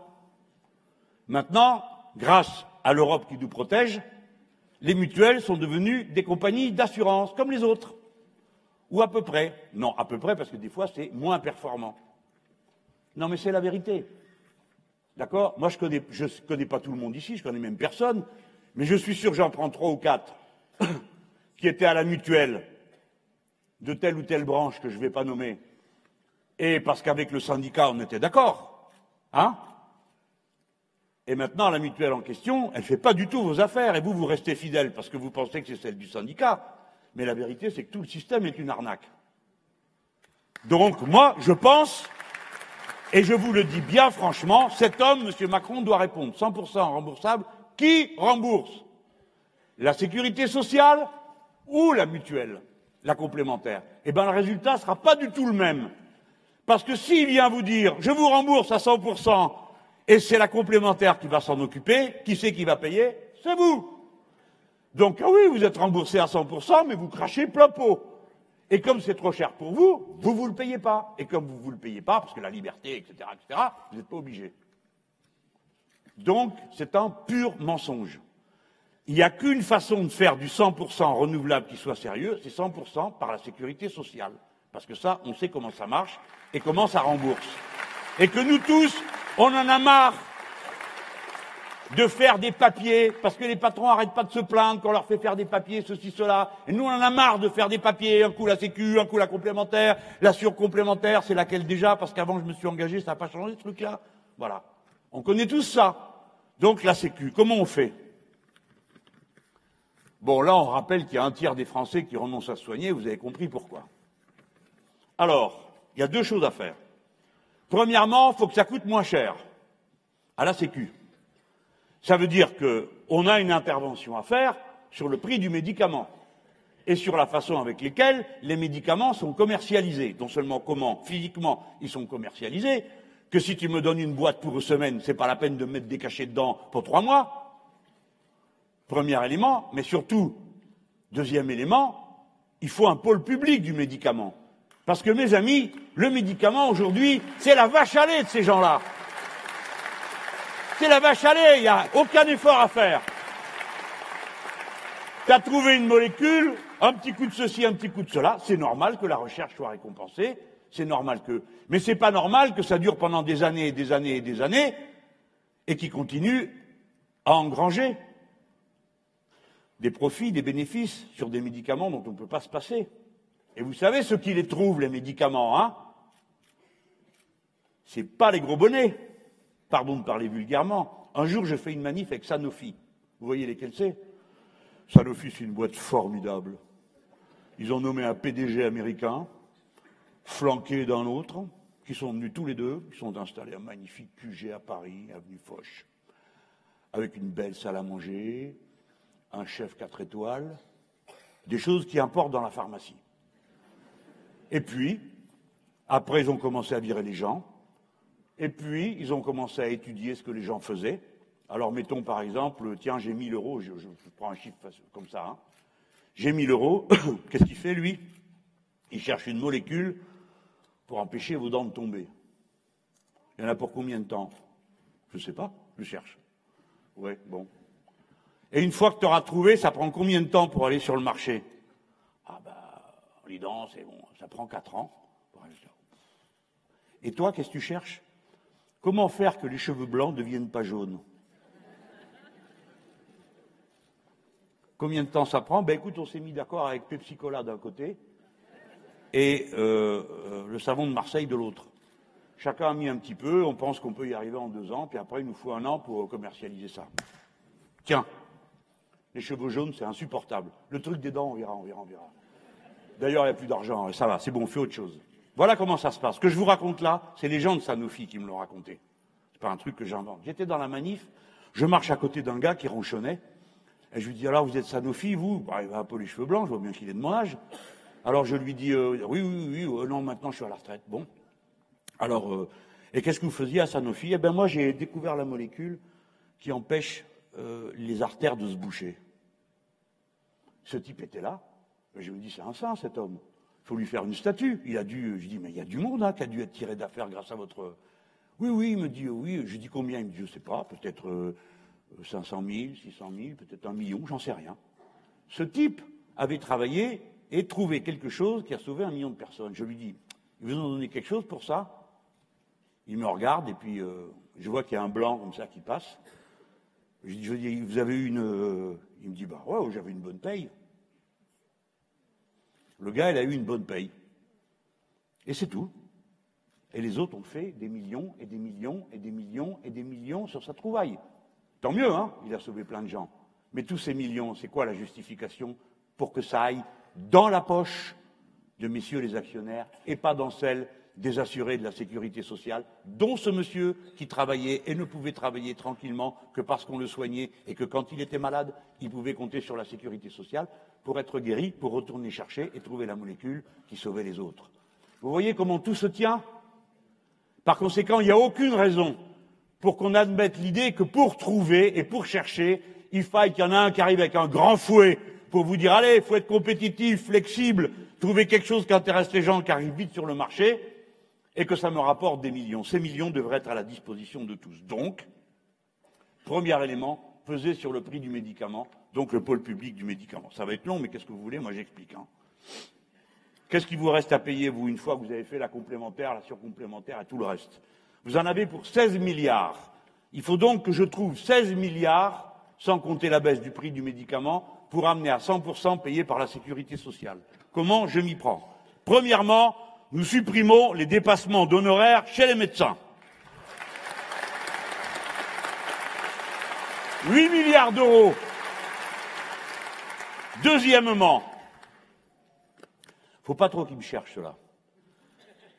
Non, mais on va dire les choses comme elles sont. Ils ont inventé une horreur qui s'appelle le numerus clausus. Résultat, il n'y a pas assez d'étudiants en médecine. Que aujourd'hui, quand vous voulez faire médecine, vous êtes obligé de faire une école prépa, que c'est vos parents qui vous la payent, alors qu'avant on entrait directement en première année. Maintenant, si vous n'avez pas fait la prépa, justement, dans laquelle enseignent les types qui ensuite sont dedans, qui font l'examen, vous ne pouvez pas être médecin. Et cette invention a, abouti à ce résultat qu'il y a peu de personnes capables d'intervenir, et notamment dans les spécialités, et ils vont tous au même endroit. Voilà pourquoi il y a des déserts dans le pays. Et c'est pour la raison pour laquelle c'est une petite incidente. Moi, je vous dis, nous allons faire une médecine publique. Voilà, avec des centres de santé publics, avec des médecins fonctionnaires. Vous entendez cette horreur? Fonctionnaires des médecins qui sont d'accord, et vous avez plein de jeunes gens qui sont d'accord. Vous avez plein de jeunes gens qui sont d'accord pour avoir cette vie. La preuve, c'est que souvent dans les jeunes médecins, vous en avez plein qui font des cabinets collectifs. Donc ça doit être possible, non? Mais ceux qui veulent pas, ils sont pas obligés. Mais ceux qui veulent, ils pourront. Et à ce moment-là, on aura à nouveau un maillage du territoire qui fait qu'on pourra prendre les maladies à temps, soigner les gens à temps, avec des toubis qui font pas une consultation par quart d'heure, et où tout le monde passe là-dedans il y a beaucoup de toubis qui font des efforts inouïs, hein Mais c'est absurde tout ça. Comment vous êtes mis dans une situation pareille? Donc, les dépassements d'honoraires, non. Il y en a pour 8 milliards. Ensuite, je vous ai parlé des complémentaires tout à l'heure. Vous savez que ces gens passent leur temps à nous expliquer que le public, ça coûte cher, et le privé, c'est merveilleux. Résultat, ça coûte 6 milliards 5 d'euros de frais de gestion pour les complémentaires. 6 milliards 5. C'est-à-dire que quand c'est la Sécu, ça coûte 8% de frais de gestion. Quand c'est tous les autres, c'est à partir de 18 et jusqu'à 25% de frais de gestion. Autrement dit, ça coûte plus cher que la Sécu, les complémentaires et tout ce qu'il y a autour. Avec ça, en ramenant dans la Sécu, évidemment, tout le personnel, hein, mais en ramenant tout le personnel dans la sécurité sociale, qui permettrait de travailler plus tranquillement, ça vous donne 6,5 milliards à ajouter aux 8 que je vous ai dit tout à l'heure. Nous voici déjà rendus à 14. Et après, en faisant les comptes, mes camarades découvrent qu'il y a 3,5 milliards d'euros d'exonération de cotisations sociales en faveur des complémentaires santé. Je les reprends. Égal, eh ben, un peu plus que ce qu'il y a besoin, 17 milliards. Donc, il ne faut pas dire ce n'est pas possible. Et si quelqu'un conteste mon addition là, je lui propose d'aller visiter un pays lointain, exotique, ou voir une sécurité sociale qui rembourse à 90%. Ah, bien sûr, il faut prendre un ou deux avions, quatre ou cinq bateaux, et pour finir, on y arrive. La capitale de ce pays étrange s'appelle Strasbourg. Ça se passe en Alsace-Moselle. Localement, la sécurité sociale du coin rembourse à 90% et les gens ont un point, 1% de cotisation supplémentaire par rapport à ce que vous avez vous. Eh bien, ce pourcent supplémentaire, je suis sûr que vous êtes prêt à le payer si je fais toutes les autres économies que je viens de vous expliquer. Donc, si on peut le faire, je dis à mes amis d'Alsace-Moselle, parce qu'à chaque fois que je parle d'eux, je dis je vais abroger le concordat il y a toujours un gros malin qui arrive derrière en disant ah oui, mais notre droit social, il est dedans, Mélenchon veut le supprimer. Non, non, Mélenchon veut supprimer le concordat. Ça, oui, il le supprimera. Hein mais le droit local, c'est l'inverse. Je propose d'étendre à toute la France votre système en l'améliorant un chouïa pour que ça fasse 100%. Par conséquent, on peut le faire.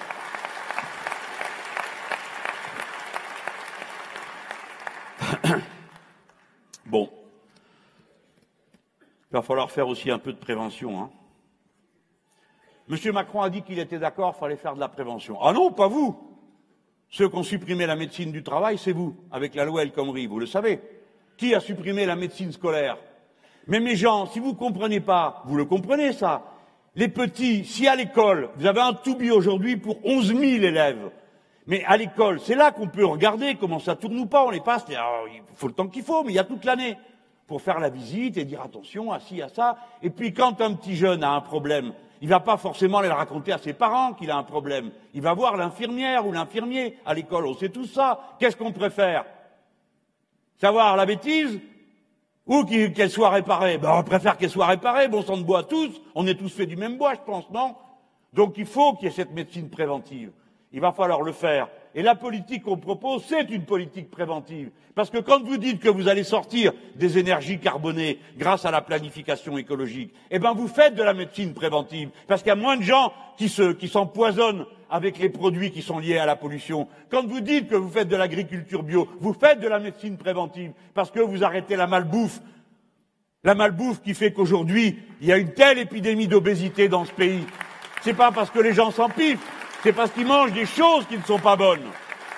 L'écologie, c'est de la médecine préventive. Et enfin, il y a des défis qu'il faut qu'on relève. Vous ne le savez pas parce que peu de gens vous en parlent, mais l'ONU, qui est la seule instance internationale que nous pouvons respecter et qu'il faut essayer de suivre, eh bien, l'ONU a lancé une alerte et demandé à tous les pays de mettre au point une politique de santé de lutte contre la résistance microbienne. Parce qu'à force de foutre des antibiotiques dans le manger des vaches, des cochons, des poissons, eh bien, la résistance de l'organisme reste la même, tandis que celle des agresseurs viraux, elle, augmente.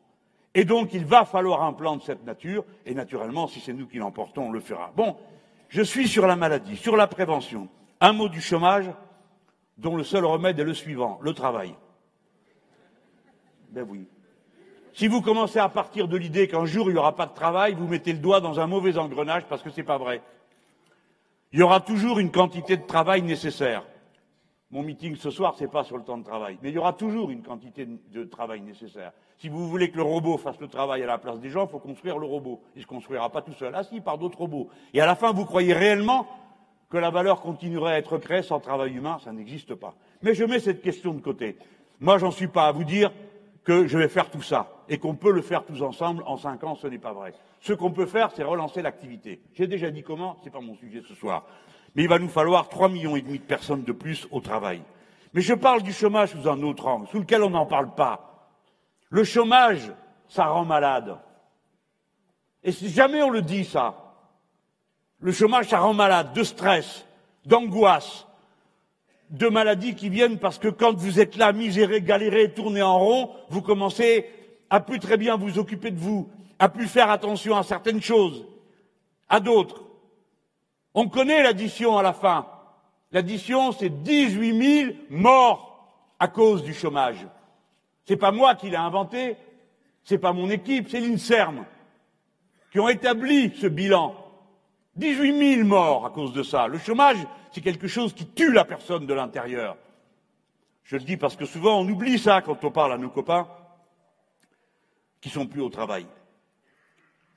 Alors, que vous propose dans cette situation M. Fillon? Il a trouvé le remède. Eh bien oui, je vous explique. Vous êtes globalement une bande de tir au flanc. C'est bien connu. Par conséquent, M. Fillon propose qu'il y ait une dégressivité de l'indemnisation. C'est-à-dire, plus il y a longtemps que vous êtes au chômage, que je viens de vous dire que plus il y a longtemps, plus vous êtes malade, plus vous n'êtes pas bien, et tout ça, mais justement, à ce moment-là, on vous enlève des ressources. Et pourquoi? Pour vous obliger à aller au travail où vous ne voulez pas aller. Quelqu'un peut montrer une personne qui ne veut pas aller au travail C'est ce que vous avez dit tout à l'heure, ça n'existe pas. C'est des calomnies. C'est pure vilenie de parler comme ça. Peut-être qu'ici, il y a plein de gens qui sont ou au travail, ou en retraite, ou en train d'étudier. Mais pensez à celui ou à celle qui n'est pas au travail. Quel effet ça lui fait quand il s'entend dire on va faire dégressif parce que vous abusez? Vous abusez. Eux, ils abusent tout le temps, toute la vie, en permanence. Leur seul statut social est un abus. Mais qui abuse? Ces gens, parce qu'ils auraient des indemnités pendant deux ans, ils veulent les rendre dégressives. Je pense exactement le contraire. Non seulement il ne faut pas les rendre dégressives, mais il faut qu'au bout d'un certain temps, tout le monde ait d'une manière ou d'une autre un droit opposable au travail. Alors, on me dit comment vous faites une chose pareille et comment vous le financez. À l'heure à laquelle je vous parle, tout n'est pas au point dans cette idée. Mais ce que je sais, c'est que l'expérimentation a commencé. On dit pas une personne doit être, sans au moins le résultat comme salaire, un SMIC. Il y a une expérience qui est commencée grâce à une association qui a fait un travail magnifique. C'est ATD Carmonde. Peut-être que vous connaissez ce sigle. Eh bien, ils ont monté une, activité qui est expérimentale. Moi, je l'ai vu et j'ai parlé avec des responsables euh, à Châteldon, dans le Puy-de-Dôme. Il se trouve que le maire est un de mes amis. Et il y a cette association qui travaille de la manière suivante. Elle encaisse ce qu'aurait reçu le chômeur en tant qu'indemnité euh, diverse, et avec ça, ça fait la base qui lui permet d'être, ils appellent ça une association à but d'emploi. C'est elle qui embauche la personne et qui ensuite la place, en recevant cette somme. Et elle la place en faisant des offres de services. Naturellement, il faut discuter avec les petites entreprises du coin pour pas tout fracasser et amener de la main d'œuvre d'un côté euh, subventionnée qui tue euh, le travail euh, ordinaire. Mais on y arrive et la preuve c'est que eux y arrivent. C'est la raison pour laquelle je crois qu'on peut se donner cet objectif en toute hypothèse. Moi, je fais le pari et vous verrez bientôt quand je vous montrerai mes chiffres qui n'est pas encore prêt. Vous verrez que le décollage de l'activité doit nous permettre de pouvoir encaisser ce choc. Mais vous savez que la société a été détruite. Nous devons reconstruire, parce que quelqu'un qui est resté longtemps hors dehors des circuits, il a du mal à y revenir. Un de mes amis m'a raconté, qui est éducateur de rue, il me dit qu'une personne, là je prends un cas extrême, qui est restée dans la rue pendant un an, il y a beaucoup de monde, vous savez, dans la rue. Là déjà, depuis le début janvier, il y en a cinq qui sont morts attribués au froid. Hein. Ça sera plus. À la fin de l'année, ça fait 2000 personnes. Il y a des gosses là-dedans. Hein. Il y a des gosses, hein Tous les ans, qui meurent de froid, d'abandon, dans ce grand pays riche. On le voit moins, on m'a dit, en province, comme on disait la province. Mais je vous garantis qu'à Paris, il n'y a pas moyen de ne pas le voir. Les gens sont couchés dans la rue en bas de chez vous. C'est terrifiant. Hein. C'est terrible. Alors, excusez-moi parce que quand je parle là-dedans, euh, ça va moins bien après. Je passe à la suite, allez. Je parlais du chômage qui rend malade et je vous ai expliqué comment on pouvait faire pour que tout le monde ait son revenu et sa place dans la société. Alors je dit, on va faire un plan de développement de l'économie, ça va tourner, il y a des gens qui vont être embauchés, tout ça. Bon, ceux qui, seront, qui auront du mal à se remettre en route, on va les accompagner. Mais on va avoir besoin d'eux. Vous savez, j'ai dit cent fois, moi, faites le prix du malheur, vous autres, les riches, les puissants. Vous passez votre temps à vous à pleurer sur les coûts. Vous appelez ça des coûts. Non. Il y a un prix au travail. Il y a un prix à la santé. Mais faites le prix, faites les coûts du malheur. Combien ça nous coûte? Cette pauvre personne que vous voyez là Vous êtes certain que vous n'en aviez pas besoin? Vous pensez qu'il savait rien faire d'utile pour la société qu'il apportait rien d'autre, qu'il n'avait pas de famille, qu'il n'avait pas de gens à aimer, qu'il n'était pas aimé lui-même? Les pauvres nous manquent. Il y en a 9 millions dans ce pays. 9 millions de personnes qui sont retirées de ce qu'elles pouvaient apporter aux autres. La pauvreté, c'est le prix du malheur. C'est des milliers de gens, 9 millions de personnes qui sont mis hors circuit d'une manière ou d'une autre et qui manquent à la société. Bon, eh ben on va faire comme on peut, mais on va se donner pour objectif que ça cesse. Nous ne voulons plus vivre notre bonheur personnel au milieu d'un océan de malheur. Nous ne voulons pas.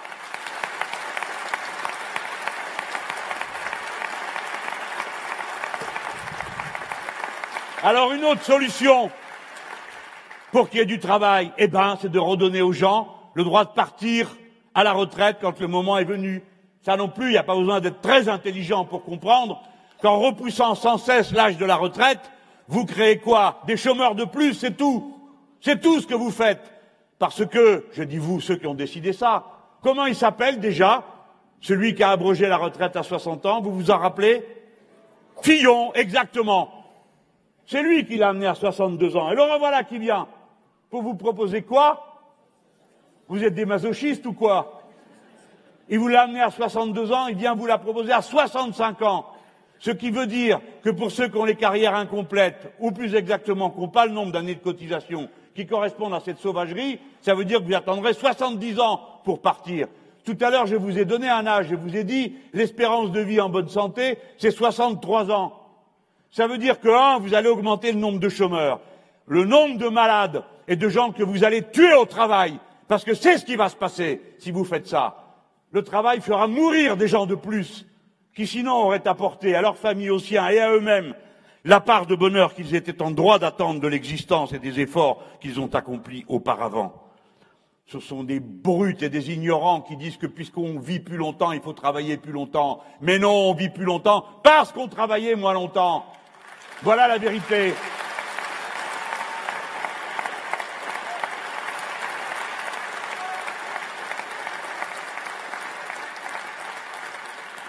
Eh bien voilà, ils ont déjà réussi. L'espérance de vie des Français a reculé en 2015 pour la première fois depuis 1969. Merci, Monsieur Fillon. Moins trois mois pour les hommes, non, moins trois mois pour les femmes, moins trois mois pour les hommes. Pour une fois, c'est l'égalité. Voilà. Selon l'INSEE, l'INSEE, hein, pas l'Institut bolchevique, Selon l'INSEE, l'espérance de vie en retraite sans incapacité sévère devrait être stable pour les générations nées entre 1960 et 1990. Sourire dans la salle. Sauf en cas de poursuite de l'augmentation de la durée de cotisation. Vous êtes dedans, donc vous n'êtes pas dans la bonne cohorte. Nous pouvons faire la retraite à 60 ans et ça, ça va aller vite nous pouvons faire la retraite à 60 ans avec 40 annuités. Vous ne me croyez pas. Je l'entends à la qualité du silence. Vous vous demandez quel lapin je vais sortir de mon chapeau, parce qu'évidemment, la question que vous êtes payée, vous êtes posée, c'est comment on va payer ça? Eh bien oui, tout le monde en est là aujourd'hui. Eh bien, je vais vous répondre. Vous la connaissez peut-être la réponse. Et si vous ne la connaissez pas, ben vous la prenez ce soir et vous la répéterez aux autres. Nous, les progressistes, nous pensons la chose suivante. Le progrès social fait du progrès économique. C'est ça notre idée fondamentale. On ne fait pas de la production et de l'économie en partant de produire n'importe quoi, n'importe comment, pourvu que ce soit pas cher. On part de de quoi a-t-on besoin? Et On regarde de quoi on a besoin, et on regarde qui c'est qui peut le produire, le public, le privé, etc. etc. Et là, c'est pareil. On part de ce qui est nécessaire. Voilà. On a besoin de la retraite à 60 ans. Et on a besoin au bout de 40 annuités, parce que c'est ce qu'on a gagné. Ne Me dites pas a, le pays a été ruiné par la retraite à, 60 ans avec 40 annuités, c'était 39. Il y avait un problème dans les caisses, oui, il y avait un problème aussi longtemps qu'il y a du chômage. Je me rappelle le nombre de discours que j'ai pu faire au Sénat sur le thème Mettez un million de gens au travail, il n'y a plus de trou dans la, dans la, dans la caisse de la Sécu. Eh bien, en effet. Eh bien, en effet. Eh bien, ça, on l'a vécu en 2002, 2001, 2000, voilà, c'est comme ça. À cette époque-là, tous les comptes étaient ouverts. Comment? On a eu 2 millions de personnes qui sont revenues au travail. Et parmi ces 2 millions, il y en a stricto sensu, hein, 355 000 grâce à la réduction du temps de travail. Mais comme ceux-là sont allés bosser, comme ceux-là ont créé de l'activité, ils ont donc créé de l'activité pour les autres. Vous suivez? Donc au total, ça vous donne 2 millions de personnes. Et comme on a eu 2 millions de personnes au travail, et 350 000 postes créés comme ça, eh bien, les amis, c'était la période de plus forte création d'emplois du siècle. Et chaque emploi qui était créé là coûtait, en exonération diverses, payées par l'impôt, etc., etc., 13 000 euros. D'accord? C'est-à-dire 10 fois moins, 100 fois moins que ce que coûtent les soi-disant emplois que M. Gattaz avait promis et qu'il n'a jamais fait avec les 40 milliards qu'on lui a donné sans aucune contrepartie. Comment on fait alors? Eh bien, je vous réponds par une mesure de justice. Écoutez bien, parce que ça permet après de se marrer en société. Je dis, ben voilà, on peut payer. Pour ça, il faut plus de cotisations. Tout le monde est d'accord, c'est des maths élémentaires. Alors, où va-t-on trouver les cotisations supplémentaires? Voilà l'idée. Payer les femmes comme les hommes et le surplus de cotisation que ça procurera permet la retraite à 60 ans avec 40 annuités.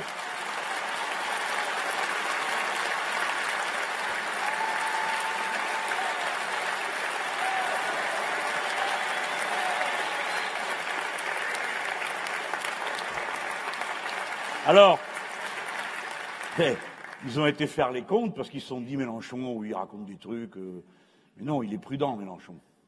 Et puis, euh, et c'est souvent, il se trompe avec moi parce que il croit que comme on est les derniers arrivés, qu'on n'a pas d'argent, qu'on n'a pas des grands machins et tout ça, ils pensent que. Mais non, ils n'ont rien compris. Je suis entouré d'une foule de gens qui, en réalité, préparent, travaillent, organisent, et donc je suis le porte-parole. Ce sont des bénévoles. Mais dites donc les gens, les bénévoles, ce n'est pas des amateurs. Hein c'est ça qu'ils n'ont pas l'air de savoir. C'est que les bénévoles, c'est tous les gens qui font le boulot, la plupart du temps, pour les autres, parce qu'ils sont payés pour ça. Celui qui fait des chiffrages pour le gars de droite ou du PS, eh bien, des fois dans sa tête, hein, mais il est avec nous. Eh bien oui. Alors qu'est-ce qu'il fait? Il vient de nous le raconter. Il nous explique comment on fait, comment on procède. Eh bien oui. Et il y en a partout. partout. Dans tous les métiers les plus improbables dans l'armée, dans la diplomatie, partout, ils se disaient pas possible qu'il y en ait. Ah ben si, il y en a, il y en a un, il y en a une, etc. Et donc les chiffres qu'il y a là, ils sont béton armé. Donc ils ont renoncé à essayer de me prendre en défaut. Alors, euh, si, ils ont quand même essayé l'autre matin, pour ceux qui suivent la radio, euh, M. Bourdin dit, mais alors vous vous rendez pas compte euh, Ça va être un choc terrible pour l'économie. C'est facile, là. Je lui dis, ah bon, vous êtes d'accord pour que les femmes soient payées moins que les hommes? Ah non, non, non, j'ai pas dit ça. Bon, c'est pas dit ça, vous dit comme moi. Et voilà, perdu. C'est indéfendable, le contraire. Indéfendable. Alors, il y en a un qui l'a dit l'autre soir à la télévision, c'est M. Mathieu Croissando, parce qu'il y avait en face M. Barbier de l'Express, qui est un gars qui assume ses idées, et euh, euh, il disait oui, mais Mélenchon, il parle, il promet des trucs, c'est toujours euh, plus ou moins vrai. Il n'a pas dit en quoi c'était plus ou moins, mais voilà, ça sème le doute, vous voyez. Au fond, je suis assez sympathique comme bonhomme, puis bon, comme à force de répéter tout le temps que je suis méchant, maintenant ça lasse, on passe à autre chose. Donc je suis intelligent, cultivé, tout ça, ils l'ont dit, hein, c'est pas moi. Hein. Euh, mais bon, c'est comment elle a dit, Madame. Euh, il y a une journaliste qui s'appelle Madame Ottenheimer. Elle a dit que j'étais vintage. Alors, ce qu'elle ne sait pas, la dame, c'est qu'elle est encore plus vintage que moi, parce qu'elle ne sait pas qu'aujourd'hui, vintage, c'est vachement à la mode. Alors, elle, elle croyait qu'elle allait me démolir, mais elle fait l'inverse. Hein. bon, enfin bref. Et euh, monsieur le, le, directeur de l'Obs, quand même, bon, c'est le directeur de l'Obs, de la rédaction, alors il dit oui, mais enfin bon, euh, il les regarde tous et il dit bon, il y en a un ici qui a envie de dire qu'on ne paye pas les femmes autant que les hommes, tout le monde. Terminé. Alors M. Barbier, il a du courage, parce qu'il a relancé. Non, mais écoutez, quand on a des gens avec qui on peut discuter sur les idées de fond, pas sur euh, mon allure, ma manière de parler et tout ça, ce qui euh, est injuste et blessant, mais sur le fond. Alors lui, il dit c'est pas possible, pour deux raisons. Écoutez ça, les filles, ça va vous plaire plus que les hommes. Première raison, c'est un choc insupportable pour l'économie. Ah ah, c'est un aveu. Si on n'exploite pas les femmes, on ne peut pas faire tourner l'économie capitaliste correctement. Premier aveu. Deuxième aveu, vous allez voir. Oui, mais si elles sont mieux payées, quand elles vont être à la retraite, elles vont avoir des retraites plus élevées et c'est ruineux. Voilà. Voilà deux raisons pour lesquelles il est normal de continuer à exploiter les femmes pour qu'elles ne coûtent pas trop cher à la production et quand elles sont à la retraite, qu'elles ne coûtent pas trop cher en retraite parce que parce que c'est comme ça. Et voilà. Parce qu'on a toujours fait comme ça et on ne voit pas pourquoi on ne continuerait pas. On paye moins les femmes. Un point, c'est tout, Monsieur Mélenchon, ça suffit. Voilà. Là-dessus arrive Madame Le Pen. Alors, j'ai bien réfléchi, on a tout essayé. Hein. Mais je crois que ce qui les embête le plus, ça va vous choquer un peu, hein. ce qui les embête le plus, c'est qu'on leur dise qu'ils nous copient. Ça, ça les fait rager. Ah, parce qu'ils se battent après entre eux, tous, sont tous de droite là-dedans. Hein. Donc, euh, quand on leur dit, mais vous dites comme Mélenchon, alors ça les met mal. Et alors, euh, à moi, ils me disent, vous dites comme Madame Le Pen, la retraite à 60 ans. Normalement, si je réagis comme il faudrait, je dirais, moi, j'ai rien à voir avec cette femme, je ne sais même pas ce qu'elle dit. Vous voulez la retraite à 60 ans, Madame Le Pen? Ben, Pourquoi pas? C'est ce qu'on réclame. Moi, j'ai fait ça, c'était dans le programme commun. il y en a ici qui ont connu le programme commun. Hein Alors on allait, toc, toc, toc, toc, on allait aux gens expliquer euh, la retraite à 60 ans. Alors les plus anciens, ils disaient, c'est bien, vous êtes jeunes, vous y croyez, ça ne sera pas pour nous, parce que... Non mais attendez, il faut vous rendre compte que c'était la génération de la libération et que leurs parents à eux, ils sont morts au travail. Moi, mon, si je fais l'ordre des générations, donc mon arrière-grand-père, il est mort à 75 ans, euh, euh, une semaine après avoir arrêté le travail, parce qu'on lui a dit tu peux rester chez toi, Barnabé, t'as plus besoin d'être là. Hein voilà, mais il est mort après, terminé, poup, voilà. Ça se passait comme ça avant.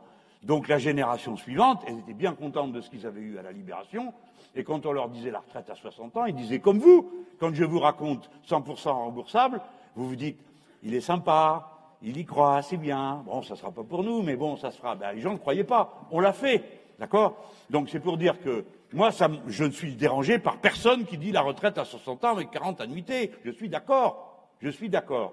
Si Madame Le Pen veut faire euh, euh, la retraite à 60 ans avec oh, 40 annuités, elle peut aussi prendre sa carte à la CGT. Euh, et alors, bon, bah, ils en veulent pas. Le problème, c'est qu'ils en veulent pas. Hein? Non, enfin, il y a des limites, quoi. Bon, alors ils n'en veulent pas. Mais si elle veut, elle a le droit. On va lui donner une adresse. elle, est, elle, est, ah non, mais il n'y en a pas là où elle est. Il n'y a pas de CGT. comment ils l'appellent leur château là? Il n'y a pas de CGT dans le coin. Si ça se trouve, les employés qui travaillent chez elle, ils sont à la CGT. Donc, comme on lui a dit, vous dites, moi on me dit, vous dites comme Madame Le Pen et que je me défends plus sur la retraite à 60 ans à 48 ils ont fait le même numéro elle. Alors là, trois sauts périlleux arrière parce qu'ils veulent bien tout ce qu'on veut, mais pas ça. Hein, ceux, qui, euh, ceux qui poussent Madame Le Pen dans le dos. Ils n'ont pas inventé tous Bastring pour qu'elle finisse par raconter les mêmes choses que nous. Alors elle a dit Je veux être très clair. En général, quand ça commence comme ça, c'est rarement vrai. La première étape, c'est de recréer de l'emploi. En mettant les immigrés dehors et en mettant les autres à la place. La deuxième étape, c'est de stopper et récupérer les dépenses exorbitantes de l'immigration. Blablabla. Bla, bla. Si malgré cela, une fois qu'on a fait les poches aux travailleurs euh, immigrés, une fois que, une fois que, il apparaît que l'on ne peut pas maintenir notre système de retraite et maintenir le système de retraite et accorder un départ à 60 ans qui a toujours été subordonné dans notre esprit à la condition sine qua non d'avoir 40 ans de cotisation, alors nous nous tournerons vers les Français en leur disant la vérité. Tout ça, tournez la page, voilà la vérité, une fois que rien de tout ça n'aura été fait, parce que ce n'est pas faisable. Nous avons fait toutes les économies que nous devions faire, mais nous avons encore un système de retraite qui est en danger et fragile. Je crois alors que l'État se sera montré exemplaire et que les Français, dit Madame Le Pen, accepteront les sacrifices qu'on leur demandera. D'accord? Vous voilà revenu à la case départ. Elle a commencé par vous dire qu'elle ferait sûrement la retraite à 60 ans, mais qu'à la fin, vous serrerez la ceinture d'un cran de plus. Point. D'ailleurs, la dame qui s'occupe de ça chez eux, d'abord, le communiqué du FN, du Front National. Dans notre programme, il n'y a pas de retour de la retraite à 60 ans. Ça a chauffé entre eux. Hein. Et puis quoi, à la fin, tu vas faire comme Mélenchon, qu'est-ce que c'est cette histoire? Mais une retraite pleine lorsqu'on a cotisé 40 ans. Dit le Front National, eh bien très bien, allez à la CGT. Mais Madame Joëlle Melin, responsable du programme du FN, elle dit Ah Ah non, j'aurais pas dû dire Ah. Elle dit euh, Ah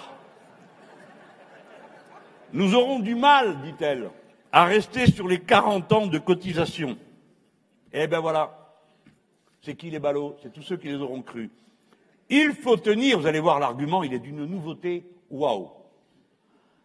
Nous aurons du mal à rester sur les 40 ans de cotisation, car il faut tenir compte de quoi? De l'allongement de la vie. Et voilà. Le FN et les autres, c'est la même chose. Ils sont sur la même ligne politique. Et quand vous entendrez dire que le FN est pour la retraite à 60 ans, vous rappellerez ce que je viens de vous dire ce soir. Mais vous avez prévu, ça prend 10 minutes. C'est plus facile de colporter un mensonge que de rétablir une vérité. On le vérifie une fois de plus.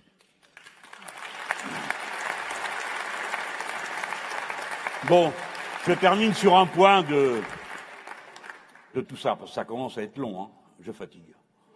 C'est la dépendance, mes amis, parce que ça, on ne va pas pouvoir passer et continuer comme on est là. Ça ne va pas, les gens sont trop maltraités, et il faut que je vais vous lire la phrase qui est dans notre programme parce que c'est le, plus simple, comme ça, ça ne dure pas deux heures. Il faut faire face collectivement au vieillissement de la population, à la perte d'autonomie. Il faut construire une prise en charge solidaire de la dépense. Et les camarades ont précisé, mes amis les économistes, financée par une mise à contribution des revenus immobiliers et des successions sur les gros patrimoines. Fût-ce d'ailleurs les gros patrimoines des personnes en question. Parce que vous savez que des fois, pour garantir des successions, on finit par refuser de payer ce qui est quand même dû à la personne qui en a besoin. Voilà ce que je dis moi. C'est un gros dossier. Fillon lui dit encourager la généralisation d'une couverture assurantielle dépendance privée sur une base volontaire. autrement dit, vous payez votre truc, quoi. Parce que ça change avec la situation d'aujourd'hui. Hein.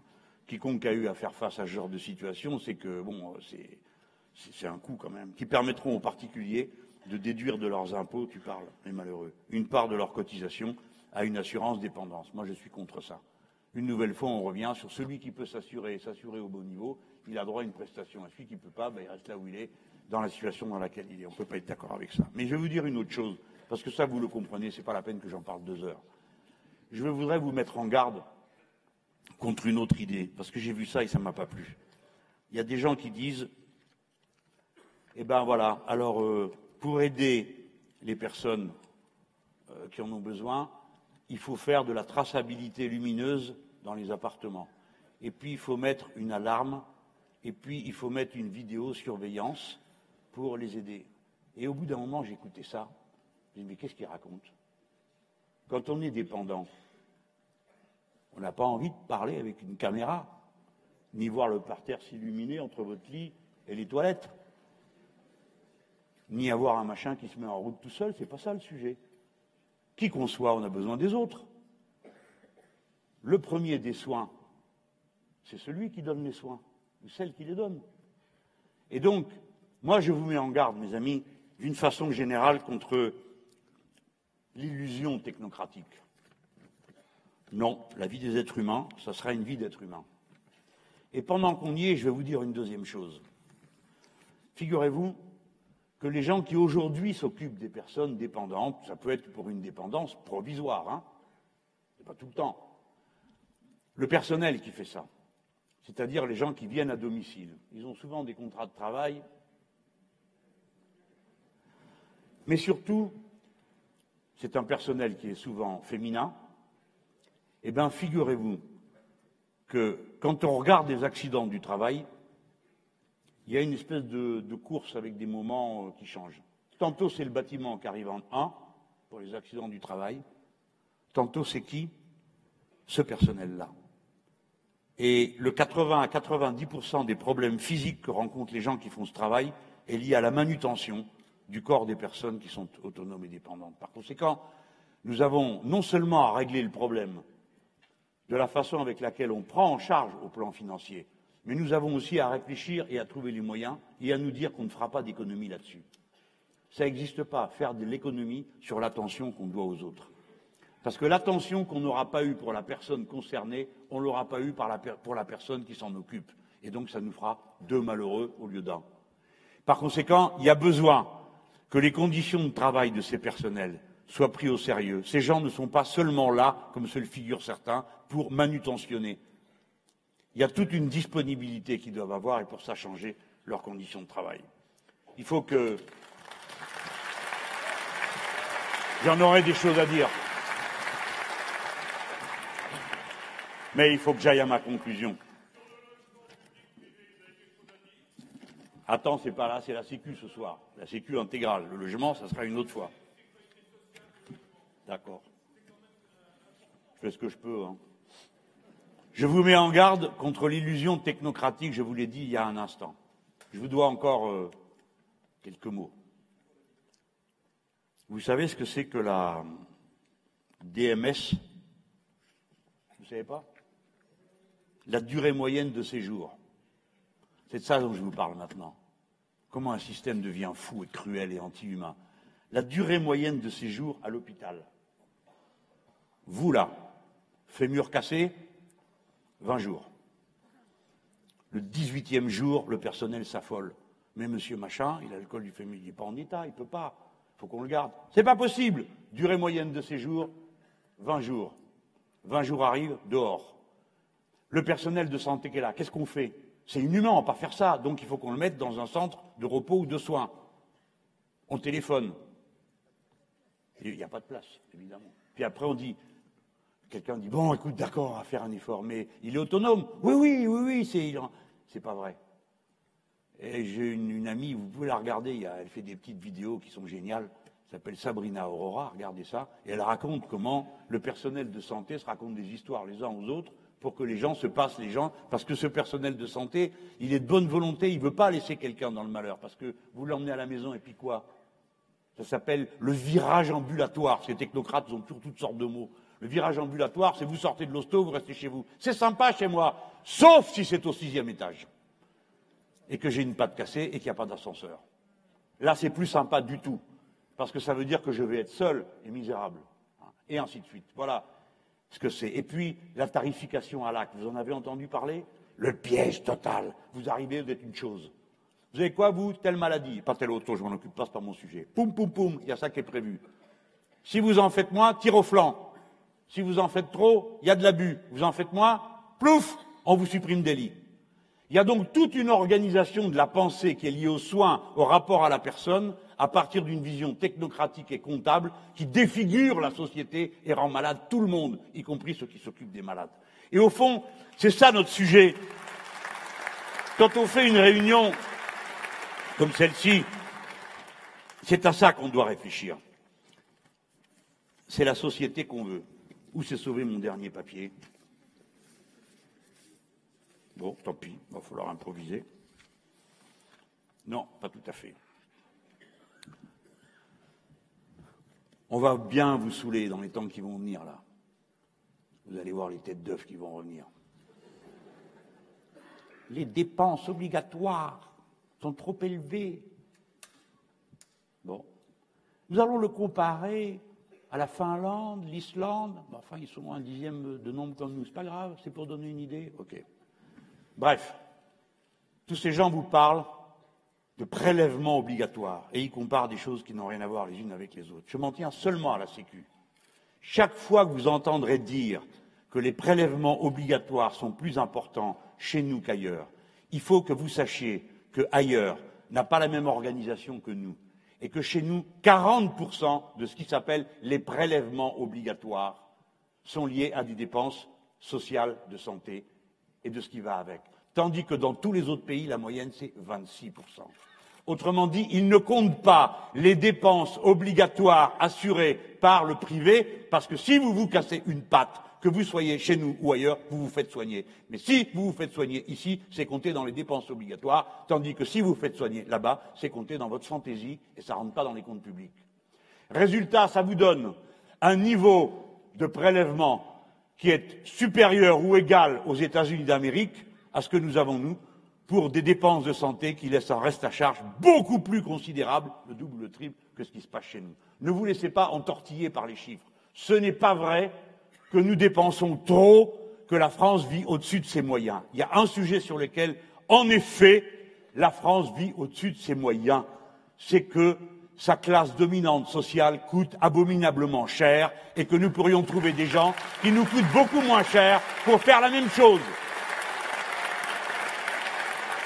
Oui, nous vivons au-dessus de nos moyens avec une oligarchie pareille, record d'Europe de distribution des dividendes, alors qu'on a besoin d'investissements massifs dans le pays. Et j'attends qu'on vienne me démontrer le contraire. J'attends qu'au lieu de venir parler de mon style oratoire, de ma cravate, de mon âge, de mes dents ou que sais-je, on vienne me montrer que j'ai tort, que ce n'est pas vrai. Parce que c'est vrai. Parce que c'est une oligarchie toute puissante qui est un parasite sur ce système et quand je dis qu'il ne doit pas y avoir d'écart de salaire supérieur de 1 à 20, c'est-à-dire que quand M. Gonch veut s'enrichir sans rien faire de 6 millions d'euros supplémentaires, eh ben, il va falloir qu'il en donne autant à tous ceux qui sont en bas de la hiérarchie. Parce que c'est ça un écart de 1 à 20. Et 1 à 20, c'est beaucoup, hein C'est beaucoup, beaucoup. Cette revendication, c'est à nous de la prendre. C'est celle de la Confédération européenne des syndicats. La société française, comme toutes les autres, comme toute la civilisation humaine, au-delà de tout ce qu'on vient de se raconter, au fond quoi Deux visions de la vie. Pour les uns, ce pas des brutes, on n'est pas non plus dans une ambiance de guerre civile. Ceux qui sont pas, n'ont pas le cœur comme nous, quoi, qui voient pas les choses comme nous, pas non plus des sauvages, eux aussi ont des familles. Quelle est leur idée? Leur idée, c'est que dans la vie, ce qui est le moteur de la société, c'est la compétition. Voilà, c'est ça leur idée fondamentale. Alors ça ne fait pas d'eux des brutes, si pour beaucoup oui, mais bon, pas tous. Et ils disent la compétition, nous on, veut bien la solidarité, c'est pas un problème pour nous. On est d'accord pour être solidaire, on est bien élevé. Mais pas si ça met en cause la compétition.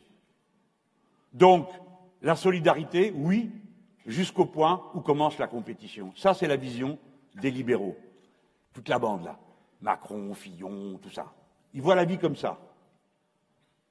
Et puis nous, on vient de plus loin, de beaucoup plus loin. Nous, on se dit, bouf, on est là, on est les enfants desquels? Si vous pensez à l'histoire profonde de l'humanité, les enfants desquels? De celui ou de celle qui s'occupait de son voisin, de celui ou de celle qui s'occupait du plus faible, du blessé qui le soignait, de la femme qui allait mettre l'enfant au monde qu'on protégeait, pour pas qu'elle fasse l'objet d'une agression à ce moment-là. Les petits dont on s'occupe. Ceux-là, ils ont survécu. Les autres qui n'en avaient rien à foutre, qui s'occupaient de personne, que d'eux-mêmes, bah, ils ont disparu plus vite que les autres. Et eux, des enfants, eh ben, il n'y en a plus. Enfin, on pouvait penser.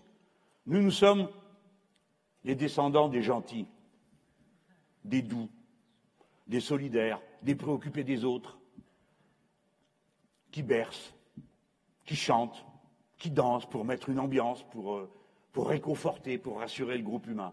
J'exagère, oui, un peu. Pas trop. C'est ça le fond qui nous sépare. Et maintenant, dans la vie de la vie, ça peut être pas grave quand tout allait bien pour tout le monde. Mais maintenant, ça va mal pour un nombre de gens croissant, parce que le système est devenu fou. Eux-mêmes ne le contrôlent plus. Plus personne ne le contrôle. L'énorme accumulation du capital qui se fait dans la sphère financière, plus personne ne le contrôle. La folie de la cupidité de la puissance dominante, plus personne ne la contrôle. Vous avez vu cette histoire avec Trump? C'est un truc entre eux, là. C'est très dangereux, ils sont en train de se battre entre eux. Les services de sécurité et le reste, les uns veulent faire la guerre à la Russie, les autres à la Chine. C'est des fous. Et ils sont en train d'essayer, je ne sais pas faire quoi, à leur prochain président. C'est très dangereux tout ça. Ça, c'est la guerre. Mais ce n'est pas de ça sur quoi je veux terminer. Nous tous, les êtres humains, quelle que soit notre religion, notre couleur de peau, notre âge, ce que nous avons prévu, nous sommes confrontés au changement climatique. Mes amis, il est commencé. Ne vous demandez pas si on va pouvoir l'arrêter. Ce n'est pas possible. Ce n'est plus possible. Les engagements de la COP 21, déjà, qui ne seront pas tenus, prévoit deux degrés de plus. Ils ont mis un degré et demi d'augmentation pour faire plaisir aux îles qui ne pouvaient pas signer parce que si on ne mettait pas un et demi, ça voulait dire qu'ils signaient, qu'ils étaient d'accord pour être noyés. On a mis un et demi. Mais quand on fait le total de ce que chaque État a prévu de faire, ça fait trois degrés et demi d'augmentation de la température. C'est intenable. Le climat va donc changer. Les courants froids et chauds dans les mers changent. En décembre dernier, la société de géologie, je crois, internationale, a donné un nouveau nom à la période dans laquelle nous vivons. Vous vous rappelez peut-être de l'école, le Pléistocène, le Tertiaire, le Quaternaire, ça, bon, d'accord ben, L'ère dans laquelle nous sommes, le moment dans lequel nous sommes, il l'appelle l'Anthropocène, c'est-à-dire la période où l'être humain change la nature. L'être humain, cette petite créature euh, sans armes, sans griffes, l'être humain charrie plus de gravats que toutes les forces de la nature, les fleuves, les rivières, le vent, et ainsi de suite. Les traces sont incontestables. On les verra pendant dix mille ans, vingt mille ans, cinquante mille ans, un million d'années, il y aura encore la trace de ce que nous avons fait. De choses qui n'existaient pas et qui existent depuis, le plastique. Des choses qui n'existaient pas et qui existent depuis, le combustible nucléaire et les poussières nucléaires qui se sont répandues sur la totalité de la surface de la Terre. Maintenant, vous savez que tout le destin de l'humanité est dans les mains de l'humanité. Ce à quoi nous devons nous préparer, nous, c'est à affronter cette situation. Comment allons-nous faire? Chacun pour soi ou tous ensemble? C'est la vieille leçon, la première leçon que devaient tirer les premiers groupes d'êtres humains pour survivre. Qu'est-ce qui compte? Moi d'abord ou tous les autres avec moi? Cette grande question qui partage les tenants de la compétition tout le temps et les tenants de la solidarité revient devant la scène. Vous ne pouvez pas être réellement écologiste. Et vous l'êtes tous. Ce n'est pas une carte de parti écologiste, c'est une conscience. Nous ne le sommes pas si nous ne tranchons pas cette question-là. Il n'y a pas de capitalisme vert. Le problème du capitalisme vert, c'est la couleur. C'est que le capitalisme ne peut pas être vert. Ils ne peuvent pas faire l'accumulation. S'ils refusent l'investissement pour changer les machines, pour changer la production, pour changer le sort des travailleurs qui travaillent derrière ces machines. C'est ce défi qu'on va devoir relever. Alors moi, je vous dis, si nous, la France, nous changeons de cap, si juste nous faisons ça, une constituante et ensuite la planification écologique, ce que nous allons faire, nous les Français, parce que nous sommes une grande puissance technicienne, je ne suis pas en train de faire du nationalisme, c'est pas ça le sujet. Nous sommes une grande puissance technique. Et vous savez pourquoi? Parce que nous avons eu une bonne école républicaine pour tous, parce que nous avons enseigné à tout le monde, y compris les gosses d'étrangers. Parce qu'on a fait ce choix-là. Parce qu'on a bien traité les gens mieux qu'ailleurs. On a pu accumuler ce qui compte, la meilleure et la plus grande des richesses, le savoir, l'intelligence. C'est une richesse qui, plus vous la partagez, plus il y en a, au contraire de toutes les autres richesses.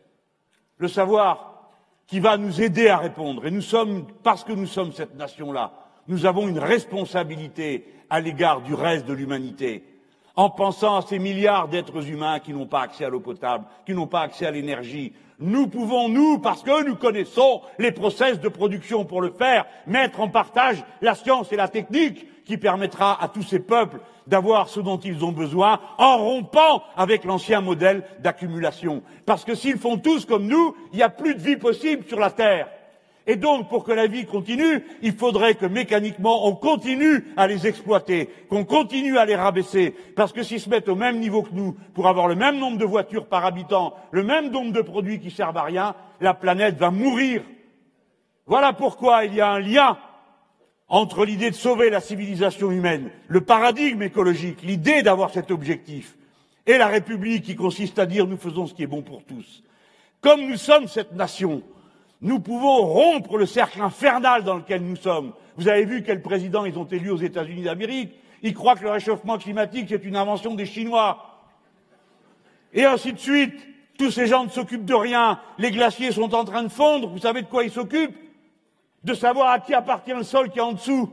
Voilà pourquoi les uns les autres, les Russes, les Américains, les Danois, tout le monde avance ses navires de guerre pour dire ça c'est à moi. Autrement dit, toutes les conditions se réunissent d'une bataille du type du XIXe siècle pour l'accès aux matières premières et aux territoires, alors qu'on est au XXIe siècle et devant un péril majeur. C'est pourquoi nous serons cette puissance de paix, et parce que nous ferons ça, je vous dis, parce que nous ferons ça, ce sera un déclic, un événement tel qu'on peut dire le siècle commencera en 2017. Parce qu'en 2017, une des principales nations du monde aura rompu avec l'ancien système et se sera orientée vers les nouveaux horizons nécessaires à l'humanité tout entière. Exactement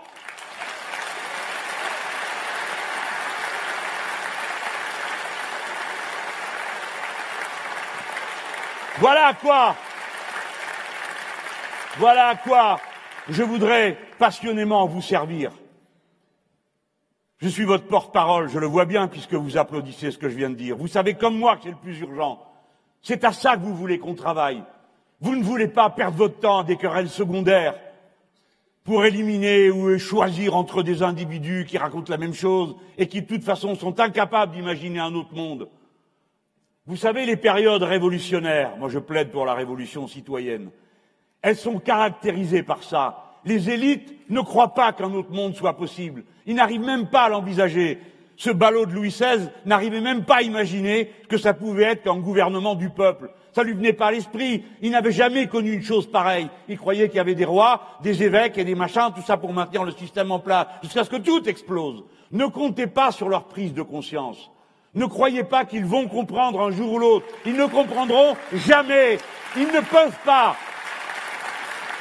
Leurs intérêts, la logique dans laquelle ils sont, leur interdit de comprendre qu'il faut passer à autre chose, que les biens communs sont plus importants que les biens particuliers, que l'intérêt général humain est plus important que les intérêts particuliers. Ça, il nous qui pouvons le faire. C'est pourquoi je vous dis on commencerait le siècle de cette manière. J'allais vous dire, en pensant à d'autres événements qui sont passés dans le passé, que quand un engrenage mortel se met en route, rappelez-vous ce qui s'est passé avec la Première Guerre mondiale. Seule une intervention populaire rompant avec tout a permis que ça s'arrête, parce qu'ils ont eu tellement peur de voir les soldats qui voulaient plus monter, sortir de la tranchée, tirer sur les autres, parce qu'ils ont eu tellement peur quand ils ont commencé à voir qu'il fallait les fusiller pour les, pour les obliger à obéir, parce qu'ils ont eu tellement peur en voyant que les Russes étaient soustraits à ce système abominable qu'ils ont été obligés d'arrêter et que quelqu'un a fini par capituler. Eh bien, nous, il faut qu'on leur fasse tellement peur en prenant tranquillement, par la démocratie, par les urnes, une décision politique majeure. Nous allons changer le monde et nous allons le faire en changeant notre pays. Voilà par quel bout on prend le problème. Et c'est pas trop pour nous, c'est pas exagéré, parce que le jour où nous le ferons, vous verrez que des milliards d'êtres humains se tourneront aussi vers nous et regarderont comment nous sommes en train de faire. Parce qu'eux aussi, ils veulent pas qu'on dégueulasse toute la planète. Eux aussi, ils veulent que leurs enfants aient droit à la beauté d'un matin qui se lève, d'une eau qui coule dans la rivière, d'une écrevisse qui s'y trouve. Parce que toute vie n'a pas été détruite. Voilà. Bon, pour finir, que vraiment, il faut finir. Je vous ai parlé de sécurité sociale. Je vous ai présenté un modèle, la sécurité sociale intégrale. Vous avez le droit de vous poser des questions, d'en poser. La plateforme est ouverte pour ça. Vous serez les bienvenus. Nos amis travaillent beaucoup, parce que vous savez qu'on exige toujours plus de nous que de n'importe qui d'autre. Hein. Mais le fond, on ne va pas le perdre. On parle de sécu et de ces petits droits de la vie. Alors, j'ai parlé de solidarité. Et reste apporte une touche de plus. Je le, parle avec, je le dis avec ces mots, parce que moi j'ai assez dit des choses, des grandes choses auxquelles je croyais. Et je crois. Écoutez ça. Entre l'assurance et l'assistance, même littéralement organisé, il y a un abîme. L'assisté, même quand la loi lui donne ce qu'il appelle un droit, est obligé de plaider pour avoir la réalisation de ce droit. Ça se passe en 1910. Hein. J'ai choisi ce discours, je sais pourquoi. Hein. 1910, c'est les premières retraites ouvrières, à 65 ans. Alors je reste dit, bon, les, plus, les, plus, les plus durs dans le mouvement de l'époque disaient, ah, pas signer un truc pareil, ça va pas, 65 ans, on va cotiser pour les morts, on disait à l'époque. Et reste dit, non, il faut, faut qu'on accepte ça, on améliorera. C'était la retraite à 65 ans. Vous entendez les gens? Ce que vous propose M. Fillon, c'est de revenir à ce qu'on avait à l'époque du grand Jaurès. Bon, 1910. Il faut que le vieillard de 70 ans démontre qu'il est indigent et son indigence est évaluée arbitrairement par les pouvoirs. Et puis, il faut que l'individu quémande et dans son attitude d'assister, il sent encore peser sur ses épaules, courbé par le travail, le poids de la servitude sociale. Au contraire, l'assuré a un plein droit, un droit absolu, un droit inconditionnel. Son titre est là aussi certain que l'est, pour les bourgeois, le titre de rente. À l'âge fixé par la loi, il a le droit d'exiger, il exige, il reçoit un certain chiffre, et il ne reçoit pas seulement un recours matériel, il reçoit un secours de dignité morale magnifique idée d'assurance sociale qui crée pour tous les salariés un droit tangible, sans humiliation. Merci.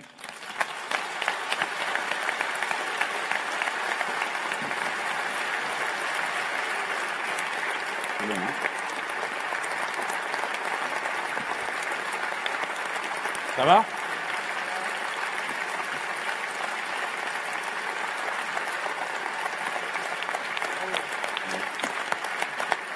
Bon, les petits.